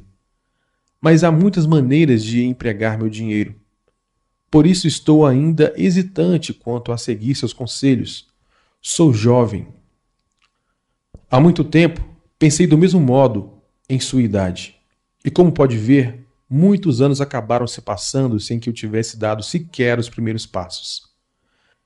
Vivemos numa época diferente, pai. Evitarei cometer os seus erros. A oportunidade se apresenta diante de você, meu filho, e está oferecendo uma chance que pode levá-lo à riqueza. Imploro-lhe, não adie as coisas. Procure amanhã mesmo o filho de meu amigo e combine com ele pagar 10% dos seus ganhos para esse investimento. Sim, vá amanhã mesmo. A oportunidade não espera por ninguém. Hoje está aqui amanhã já não sabemos para onde vai. Por isso, não perca tempo. Apesar dos conselhos de meu pai, hesitei. Tinham acabado de chegar à cidade, trazidas por mercadores vindo do leste. Roupas tão refinadas que eu e minha boa esposa logo pensamos em comprar. Se tivesse de destinar um décimo de todos os meus ganhos para o tal investimento, seria obrigado a privar-nos desse e de outros prazeres tão desejados. Demorei a tomar uma decisão até que ficou tarde demais. Tempos depois, acabei me arrependendo. O empreendimento revelou-se mais vantajoso do que qualquer um dos participantes poderia prever. Essa é minha história, mostrando como permitir que a boa sorte escapasse. Nessa história, Vemos como a boa sorte costuma procurar o homem que acredita nas oportunidades, comentou um homem moreno do deserto. Para construir uma sólida posição, é sempre necessário um começo. Esse começo podem ser algumas moedas de ouro ou de prata que um homem separa dos próprios ganhos para o seu investimento. Eu, por exemplo, sou proprietário de muitas cabeças de gado. Tudo começou quando ainda não passava de um rapazinho, com a compra de um bezerro por uma moeda de prata sendo o início de minha riqueza. Isso teve uma grande importância para mim. Dar o primeiro passo para construir uma sólida posição é uma boa sorte que pode acontecer a qualquer homem. O primeiro degrau, transformando os cidadãos que ganham por seus próprios esforços em homens que começam a ter lucros pelo bom emprego do seu dinheiro. É sempre importante. Alguns, afortunadamente, fazem isso quando jovens e deixam para trás os termos de sucesso financeiro, aqueles que só fizeram muito tarde ou aqueles que, infelizmente, como o pai do mercador, que acabamos de ouvir, nunca o fizeram. Tivesse nosso amigo mercador seguindo esse rumo em sua juventude, quando a oportunidade se lhe apresentou, hoje estaria acumulado de muitos bens do mundo. Se a boa sorte de nosso amigo tecelão o incentivar a subir um degrau, como esse por sua vez, ele não será mais do que o começo de uma fortuna muito maior. Obrigado. Gostaria de falar também. Um homem de outro país se levantou. Sou sírio. Não falo bem o idioma de vocês. Quero chamar esse amigo, o mercador, por um nome, embora vocês possam achar que não se trata de um termo polido. Mas acho que é o único que ele merece. Só que não conheço a palavra certa aqui na Babilônia. Se usar meu próprio idioma, vocês não entenderão. Por isso, por favor, cavalheiros, Digam-me o nome correto para todo aquele que costuma deixar para depois coisas que podem ser boas para ele. Procrastinador, gritou uma voz. É isso, berrou Sírio, agitando muito as mãos. Ele despreza as oportunidades quando elas aparecem, prefere esperar. Ele diz: No momento já estou com muitos bons negócios, daqui a pouco a gente vê isso. As oportunidades não esperarão por um companheiro tão lento como esse. Elas acham que se um homem deseja realmente ter sorte, deve apressar-se. O sujeito que não se atira quando as oportunidades se apresentam não passam de um procrastinador como o nosso amigo, esse mercador. O mercador levantou-se, curvando-se logo em seguida, respeitosamente em resposta ao riso geral. Tem toda a minha admiração, estrangeiro. Dentro de nossos portões, por não hesitar em falar a verdade. Ouçamos agora uma outra história sobre oportunidades, atalhou Arcade. Quem poderia falar agora? Eu, respondeu um homem de meia idade. Sou comprador de animais, em geral, camelos e cavalos. Às vezes também compro ovelhas e cabras.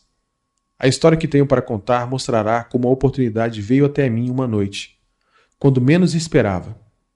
Foi talvez por isso que a deixei escapar Confio a vocês, entretanto, o julgamento. Retornando à cidade uma noite, depois de uma desencorajadora expedição de dez dias em busca de camelos, fiquei muito irritado por encontrar os portões da cidade fechados e trancados. Enquanto meus escravos armavam a tenda para a pernoite, que seria passado com pouca comida e sem água, aproximei-me de um fazendeiro idoso, que, como nós mesmos, achava-se fora das muralhas. Honrado Senhor, dirigiu-se ele a mim. Por sua aparência, julgo estar falando com um comprador. Se eu estiver certo, muito me agrada vender-lhe o mais excelente rebanho de ovelhas a um ótimo preço. Ai de mim! Minha esposa encontra-se de cama, ardendo em febre. Preciso voltar o mais depressa possível. Compre minhas ovelhas para que eu e meus escravos montemos em nossos camelos e partamos imediatamente. Estava tão escuro que eu não podia ver o rebanho, mas pelos balidos imaginei que devia ser bastante grande. Havendo consumido inutilmente dez dias à procura de camelos, fiquei contente em fazer negócio com ele. Em sua ansiedade, o homem acabou fixando um preço bem interessante. Aceitei sabendo que meus escravos podiam conduzir o rebanho através dos portões da cidade pela manhã, e vendê-lo com um lucro substancioso. Fechado o negócio, ordenei aos escravos que trouxessem tochas a fim de contar o rebanho, que, segundo as declarações do fazendeiro, tinha 900 cabeças. Não vou sobrecarregá-los, meus amigos, com a narração de nossas dificuldades para contar esses animais cansados, mortos de fome e de sede. Isso se revelou uma tarefa impossível. Por isso disse claramente ao fazendeiro que eu teria de esperar a luz do dia para conferir o rebanho, e que só então lhe pagaria. Por favor, honrado senhor, lamentou-se ele, conceda-me dois terços do preço esta noite, para que eu possa partir. Deixarei meu escravo mais inteligente e educado para ajudá-lo na contagem pela manhã. Ele é de minha inteira confiança, e o senhor poderá pagar-lhe o restante. Mas eu era cabeçudo e me recusei a fazer qualquer pagamento naquela noite no outro dia, antes de despertar os portões da cidade, foram abertos e quatro compradores saíram correndo à procura de rebanhos. Estavam ávidos e dispostos a pagar altos preços, porque a cidade achava-se ameaçada de sítio e não havia comida suficiente. O velho fazendeiro conseguiu pelo rebanho três vezes o preço que tinha combinado comigo. Foi desse modo que permiti que a boa sorte escapasse. Essa é uma história extraordinária, comentou Arcade. Que lição podemos tirar dela? A lição de que devemos fechar um negócio imediatamente, quando estamos convencidos de que ele vale a pena, declarou um venerável fabricante de celas. Se o negócio for bom, você precisa proteger-se tanto contra a sua própria fraqueza, quanto contra qualquer outro concorrente. Nós mortais somos mutáveis, quero dizer, mais aptos a mudar de opinião quando estamos certos do que quando estamos errados. Nós somos realmente cabeçudos. Estamos constantemente propensos a vacilar e deixar as oportunidades escaparem. Meu primeiro juízo é sempre o melhor, mas sempre encontrei dificuldades para obrigar-me a prosseguir com um bom negócio. Por isso, como uma proteção contra minhas próprias fraquezas, faço imediatamente um depósito para garanti-lo. Isso me resguarda contra futuros remorsos por não ter aproveitado uma eventual boa sorte. Obrigado. Gostaria de falar novamente. O Ciro está de pé. Tais histórias são muito parecidas. As oportunidades fugindo pela mesma razão. Estão sempre ao alcance das mãos do procrastinador, trazendo-lhes bons planos. Ele sempre hesita, acha que deve esperar uma ocasião melhor, o tempo passando. Como pode ser bem-sucedido o homem que age assim? Sabe as palavras, meu amigo, respondeu o comprador. A boa sorte dá as costas à procrastinação nessas duas histórias. Mas isso não é comum. O espírito da procrastinação está dentro de todos os homens. Queremos ser ricos, mas sempre que as oportunidades aparecem diante de nós, esse espírito de procrastinação nos incita, com o nosso próprio consentimento a adiar as coisas, por dar ouvidos a ele, tornamo-nos nossos piores inimigos. Em minha juventude, não identificava essa tendência dos homens com o vocábulo que tanto agradou a nosso amigo da Síria. Pensava no início que era meu pobre juízo que me fazia perder negócios tão lucrativos. Mais tarde joguei a culpa na minha teimosia. Por fim tive de dar o braço a torcer. Tratava-se de mim, de um hábito de adiamento desnecessário, onde se precisava de uma ação rápida e decisiva. Como odiei a procrastinação quando a verdade finalmente se mostrou. Com a amargura de um asno selvagem preso a uma carroça, fugi desse inimigo de meu sucesso. Obrigado. Gostaria de fazer uma pergunta ao senhor mercador. Era o Sírio outra vez. Você usa roupas finas que em nada se parecem com as de um homem pobre. E fala como um homem bem-sucedido. Conte-nos, você ainda dá ouvidos à procrastinação? Como o comprador, nosso amigo, respondeu o mercador. Eu também acabei por reconhecer a procrastinação e bani-la. Para mim, ela provou ser uma inimiga, pois me observava esperando ver frustradas minhas realizações. A história que contei é apenas uma entre muitos exemplos similares que poderiam ser citados para mostrar como isso me desviou de minhas oportunidades. Depois que compreendemos, não é difícil superar tal coisa. Nenhum homem permite voluntariamente que o ladrão roube suas sacas de cereais. Tampouco permite voluntariamente que um inimigo seduza seus clientes ou roube seus lucros.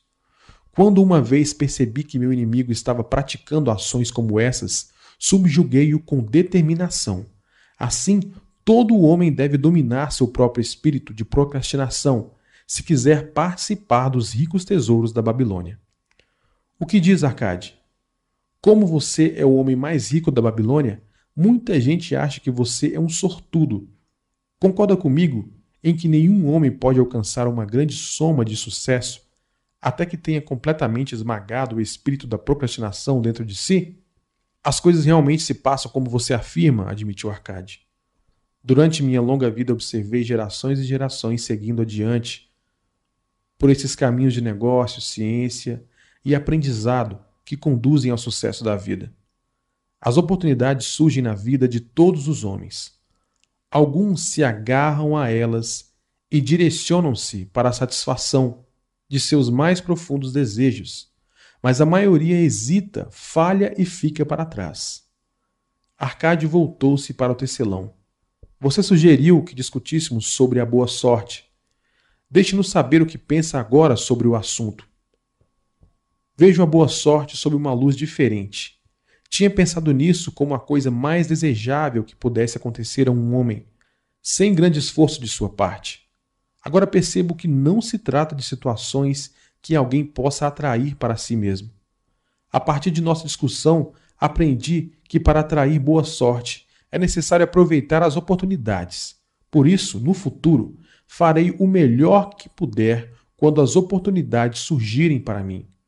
Você pegou bem o sentido das verdades trazidas à luz por nossa discussão, replicou Arcade. A boa sorte, de acordo com o que vimos, segue de perto as oportunidades, mas raramente chega de outro modo. O mercador, nosso amigo, teria sido um eleito de boa fortuna se tivesse aproveitado a oportunidade que a boa deusa pôs diante dele. Nosso amigo comprador, da mesma maneira, teria sido outro eleito de boa fortuna se não houvesse hesitado em comprar na hora o rebanho de ovelhas, vendendo-o em seguida a um preço bastante vantajoso. Prosseguimos a discussão até encontrar meios pelos quais a boa sorte pode ser atraída para nós. Creio que achamos o caminho.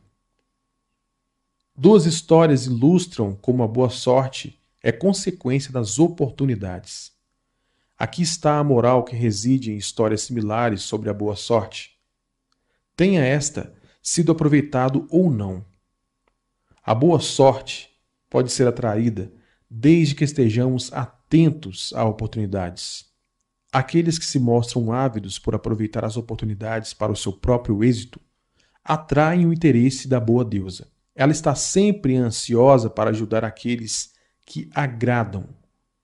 E os homens de ação são os que mais conseguem isso. A ação os conduzirá ao encontro do sucesso que vocês tanto desejam. Os homens de ação são favorecidos pela deusa da boa sorte. As cinco leis de ouro. Um saco cheio de ouro ou uma tabuinha de argila gravada com palavras sábias.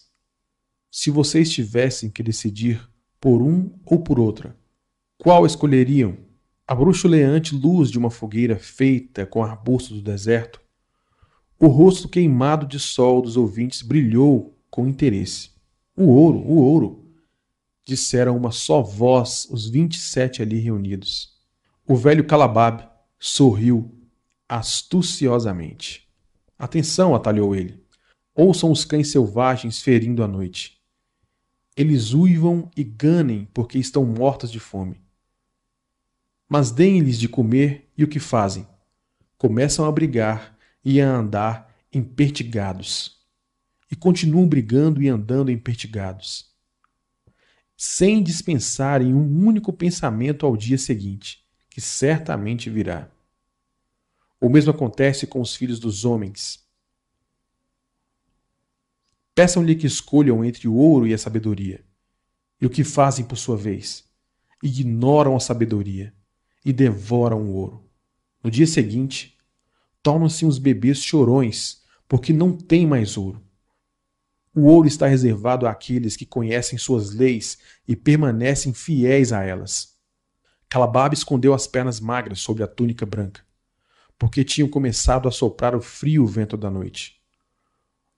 Uma vez que vocês me serviram lealmente durante nossa longa jornada, cuidaram de meus camelos, cruzaram penosamente, mas sem queixas, a areia quente do deserto e enfrentaram bravamente os ladrões que tentaram despojar-me de minhas mercadorias? Contar-lhe-eis esta noite a história das cinco leis de ouro, uma história diferente de qualquer outra que já tenham ouvido antes. Ouçam com profunda atenção minhas palavras, pois se conseguirem assimilá-las apropriadamente, terão condições de reunir no futuro uma grande fortuna. Para causar efeito, fez uma pausa.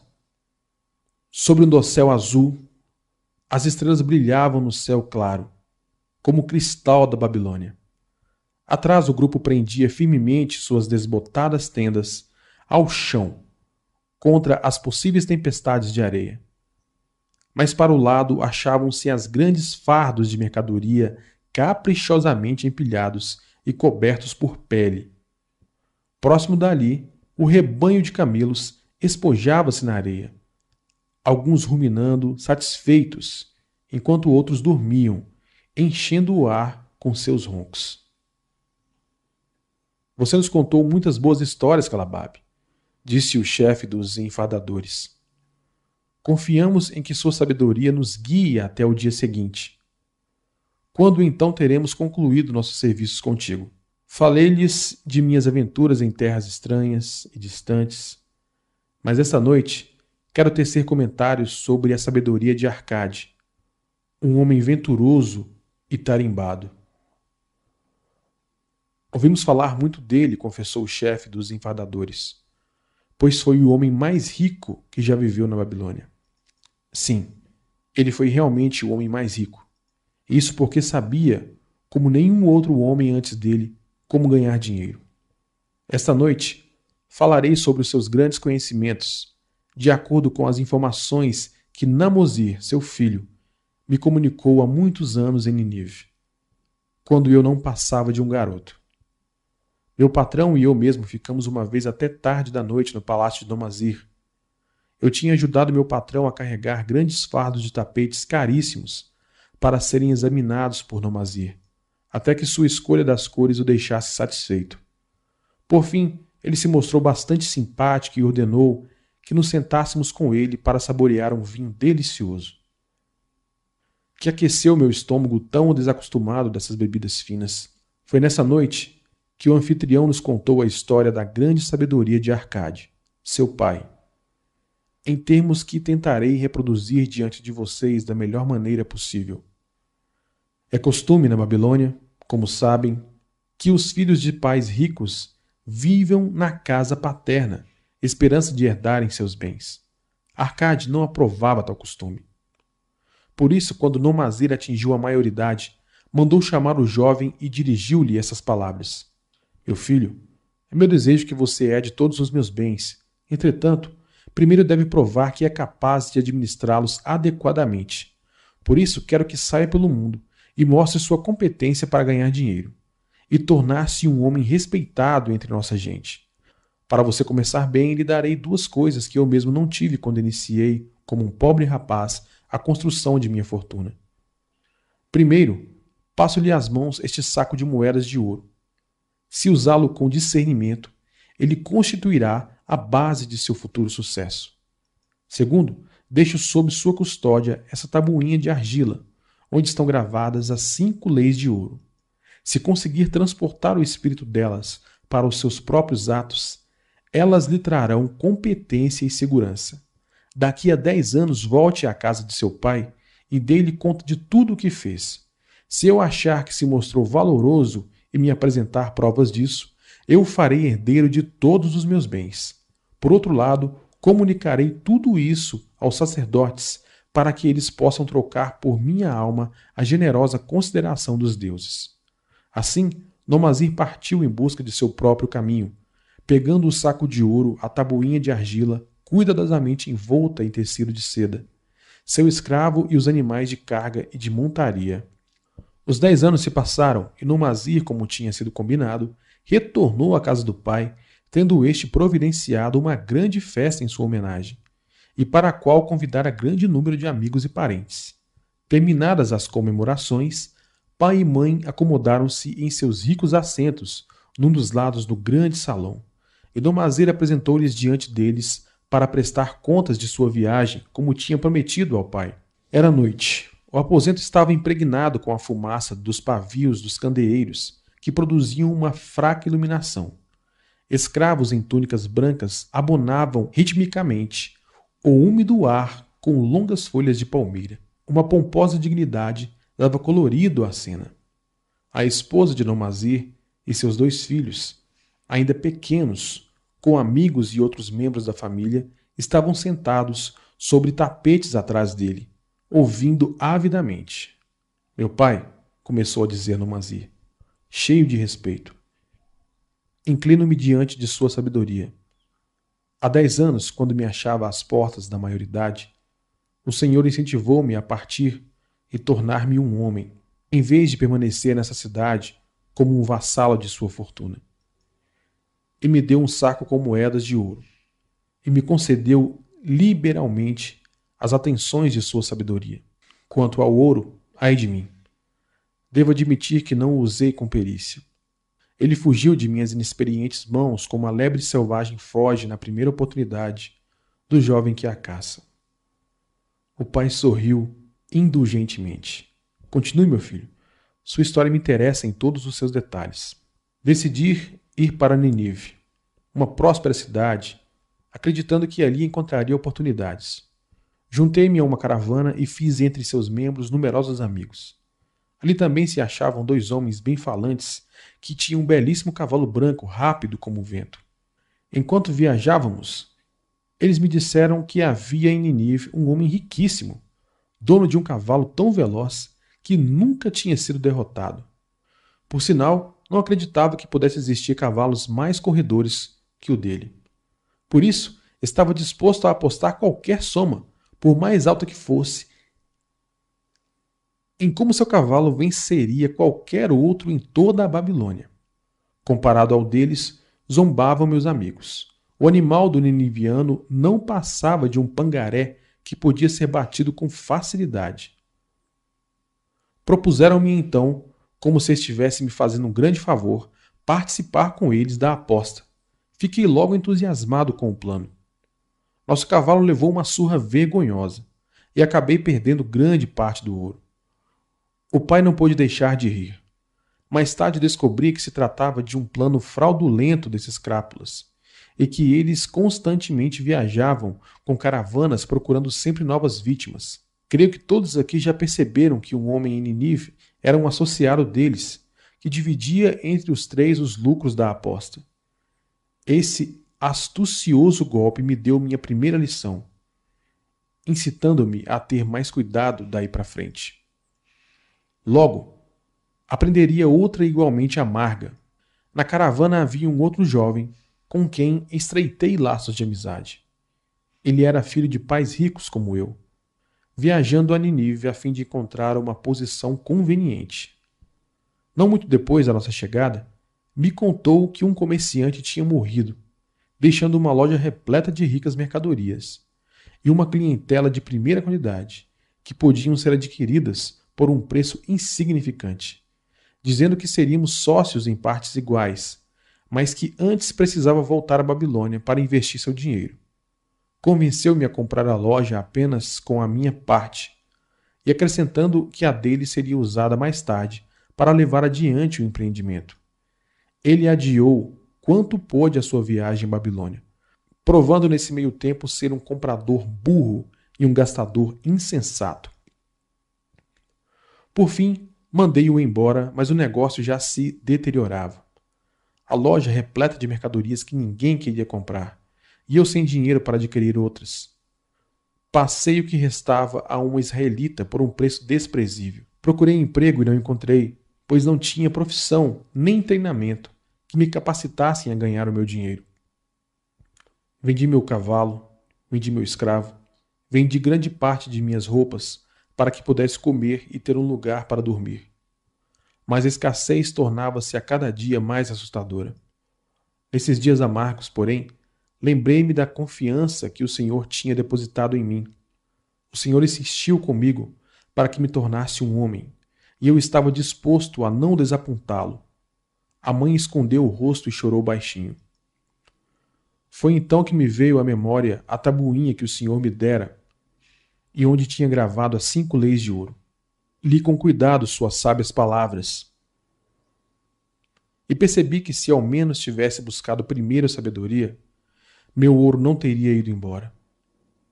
Decorei cada uma das leis e determinei que se ainda uma próxima vez a deusa da boa fortuna sorrisse para mim, eu me deixaria guiar pela sabedoria do mais velho em vez de confiar na inexperiência da juventude para proveito de todos os que se acham aqui reunidos esta noite, lerei as sábias palavras de meu pai gravadas sobre a tabuinha de argila que ele me entregou faz hoje dez anos.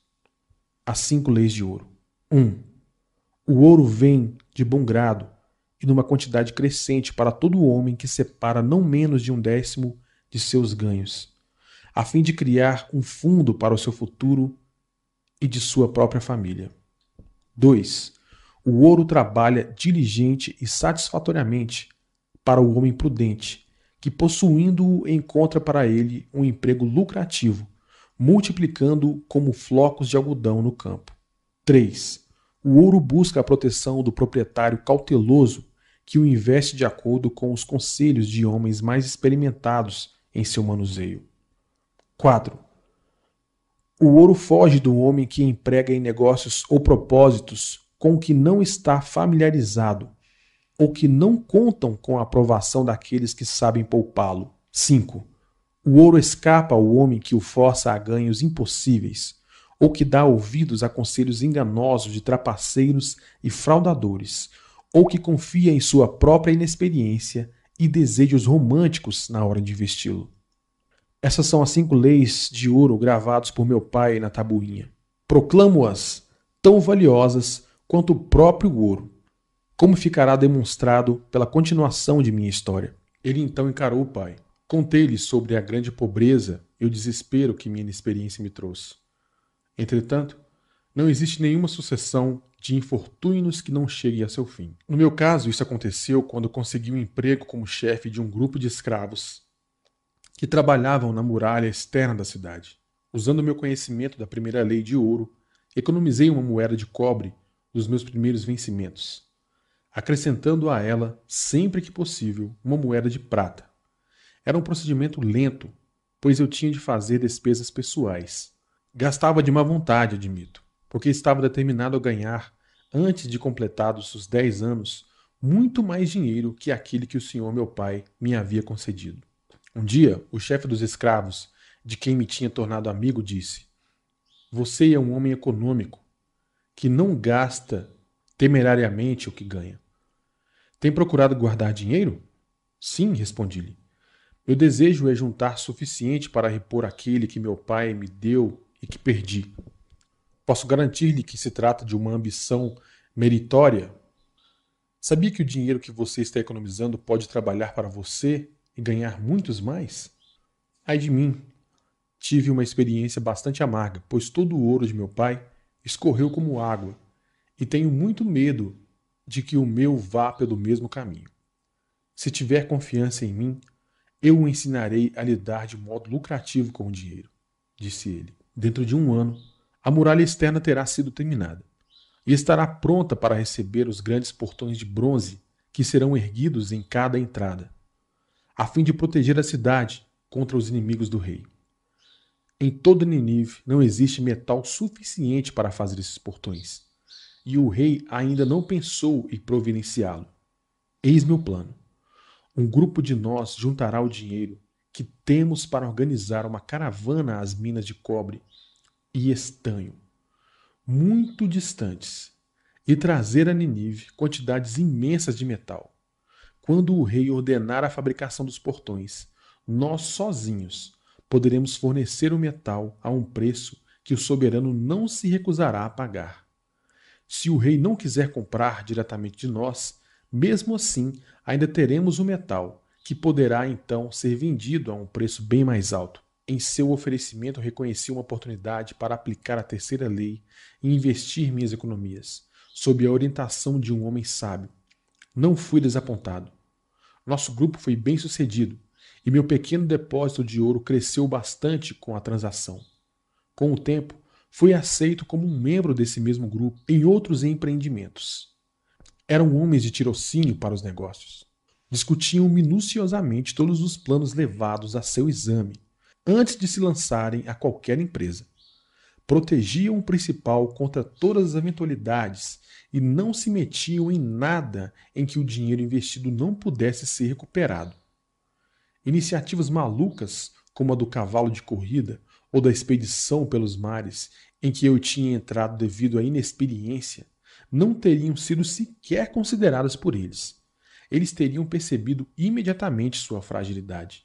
Através de minha associação com esses homens, aprendi a investir com segurança e a garantir o retorno lucrativo para meu dinheiro.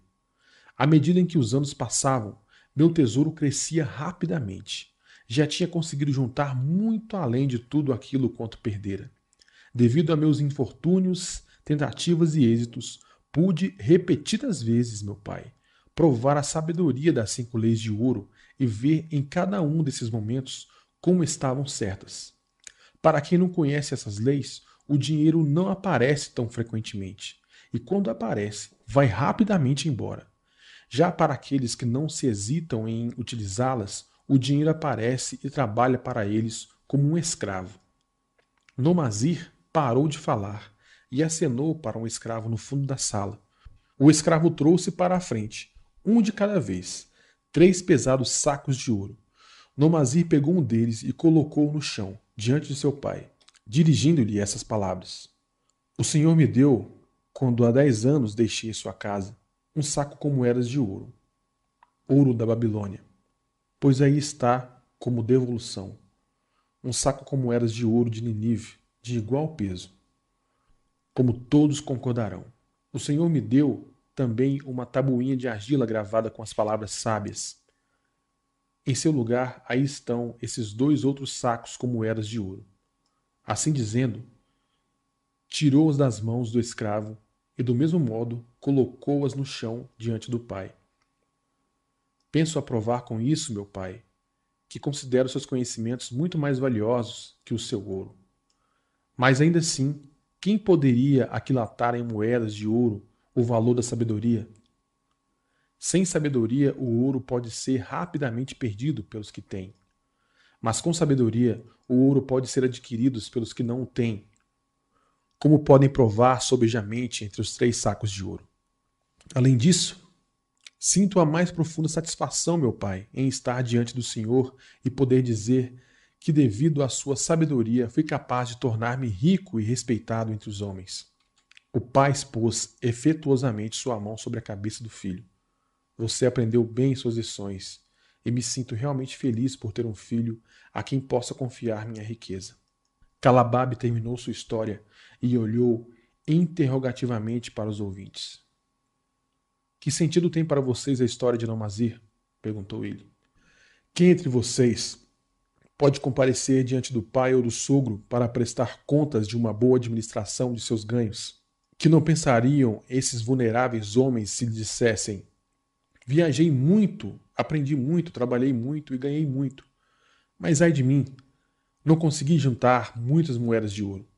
Despendi algumas sabiamente, outras tantas esbanjei loucamente, além das que perdi de modo insensato.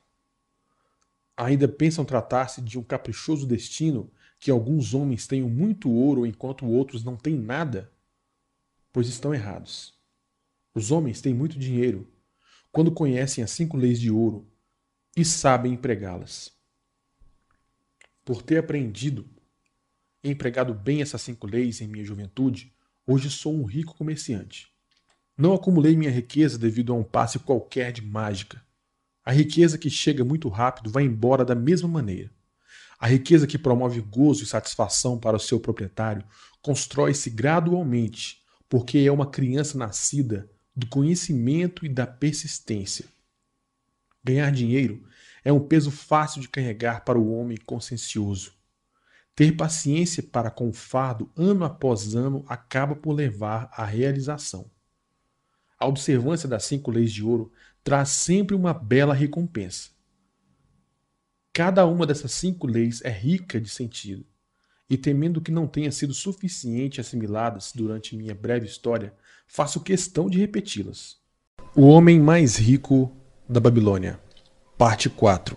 Cada uma dessas cinco leis é rica de sentido, e temendo que não tenham sido suficientemente assimiladas durante minha breve história, faço questão de repeti-las. Conheço-as de cor, porque em minha juventude pude ver o quanto eram valiosas e não sosseguei enquanto não as retive na memória, palavra por palavra. A primeira lei de ouro. Ouro, de bom grado e numa quantidade crescente para todo homem que separa não menos de um décimo de seus ganhos, a fim de criar um fundo para o seu futuro e o de sua própria família. Todo homem que separar religiosamente um décimo de seus ganhos e investi-los sabiamente, criará um considerável fundo que não somente lhe trará um vultuoso rendimento futuro, como também protegerá sua família depois que os deuses o chamarem para o mundo da escuridão. A lei afirma igualmente que o ouro vem de bom grado para tal homem. Pude certificar-me disso em minha própria vida. Quanto mais ouro acumulei, mais prontamente ele veio até mim. E em quantidades crescentes. As moedas de ouro que economizei ganham ainda mais moedas, como acontecerá com vocês mesmos, e seus lucros continuam ganhando. Esse é o resultado da primeira lei. A segunda lei de ouro. O ouro trabalha diligente e satisfatoriamente para o homem prudente, que, possuindo-o, encontra para ele um emprego lucrativo, multiplicando-o como os flocos de algodão no campo. O ouro realmente é um trabalhador bem disposto. está sempre ávido por multiplicar-se quando a ocasião se apresenta. Para o homem que conserva separada uma determinada quantidade de ouro, sempre surgem oportunidades para um empreendimento lucrativo. À medida que os anos passam, ele se multiplica das maneiras mais surpreendentes. A terceira lei de ouro. O ouro busca a proteção do proprietário cauteloso que o investe de acordo com os conselhos de homens sábios em seu manuseio. O ouro realmente busca a proteção do proprietário cauteloso e aborrece a companhia do insensato. O homem que procura um conselho dos mais sábios no manuseio do dinheiro aprende cedo a não pôr em risco o seu tesouro, mas preservá-lo em segurança e gozar com satisfação seu crescimento. A quarta lei de ouro. O ouro foge do homem que o emprega em negócios ou propósitos com os quais não está familiarizado ou que não contam com a aprovação daqueles que sabem poupá-lo. O homem que tem moedas de ouro, mas não é hábil em seu manuseio, depara-se muitas vezes com situações aparentemente lucrativas.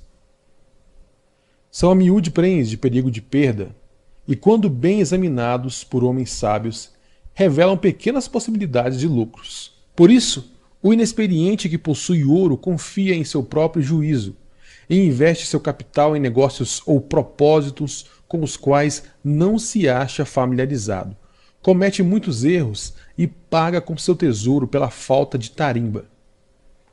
Sábio, aliás, é aquele que investe seu dinheiro de acordo com o conselho dos homens acostumados a lidar com finanças. A quinta lei. O ouro escapa ao homem que o força a ganhos impossíveis,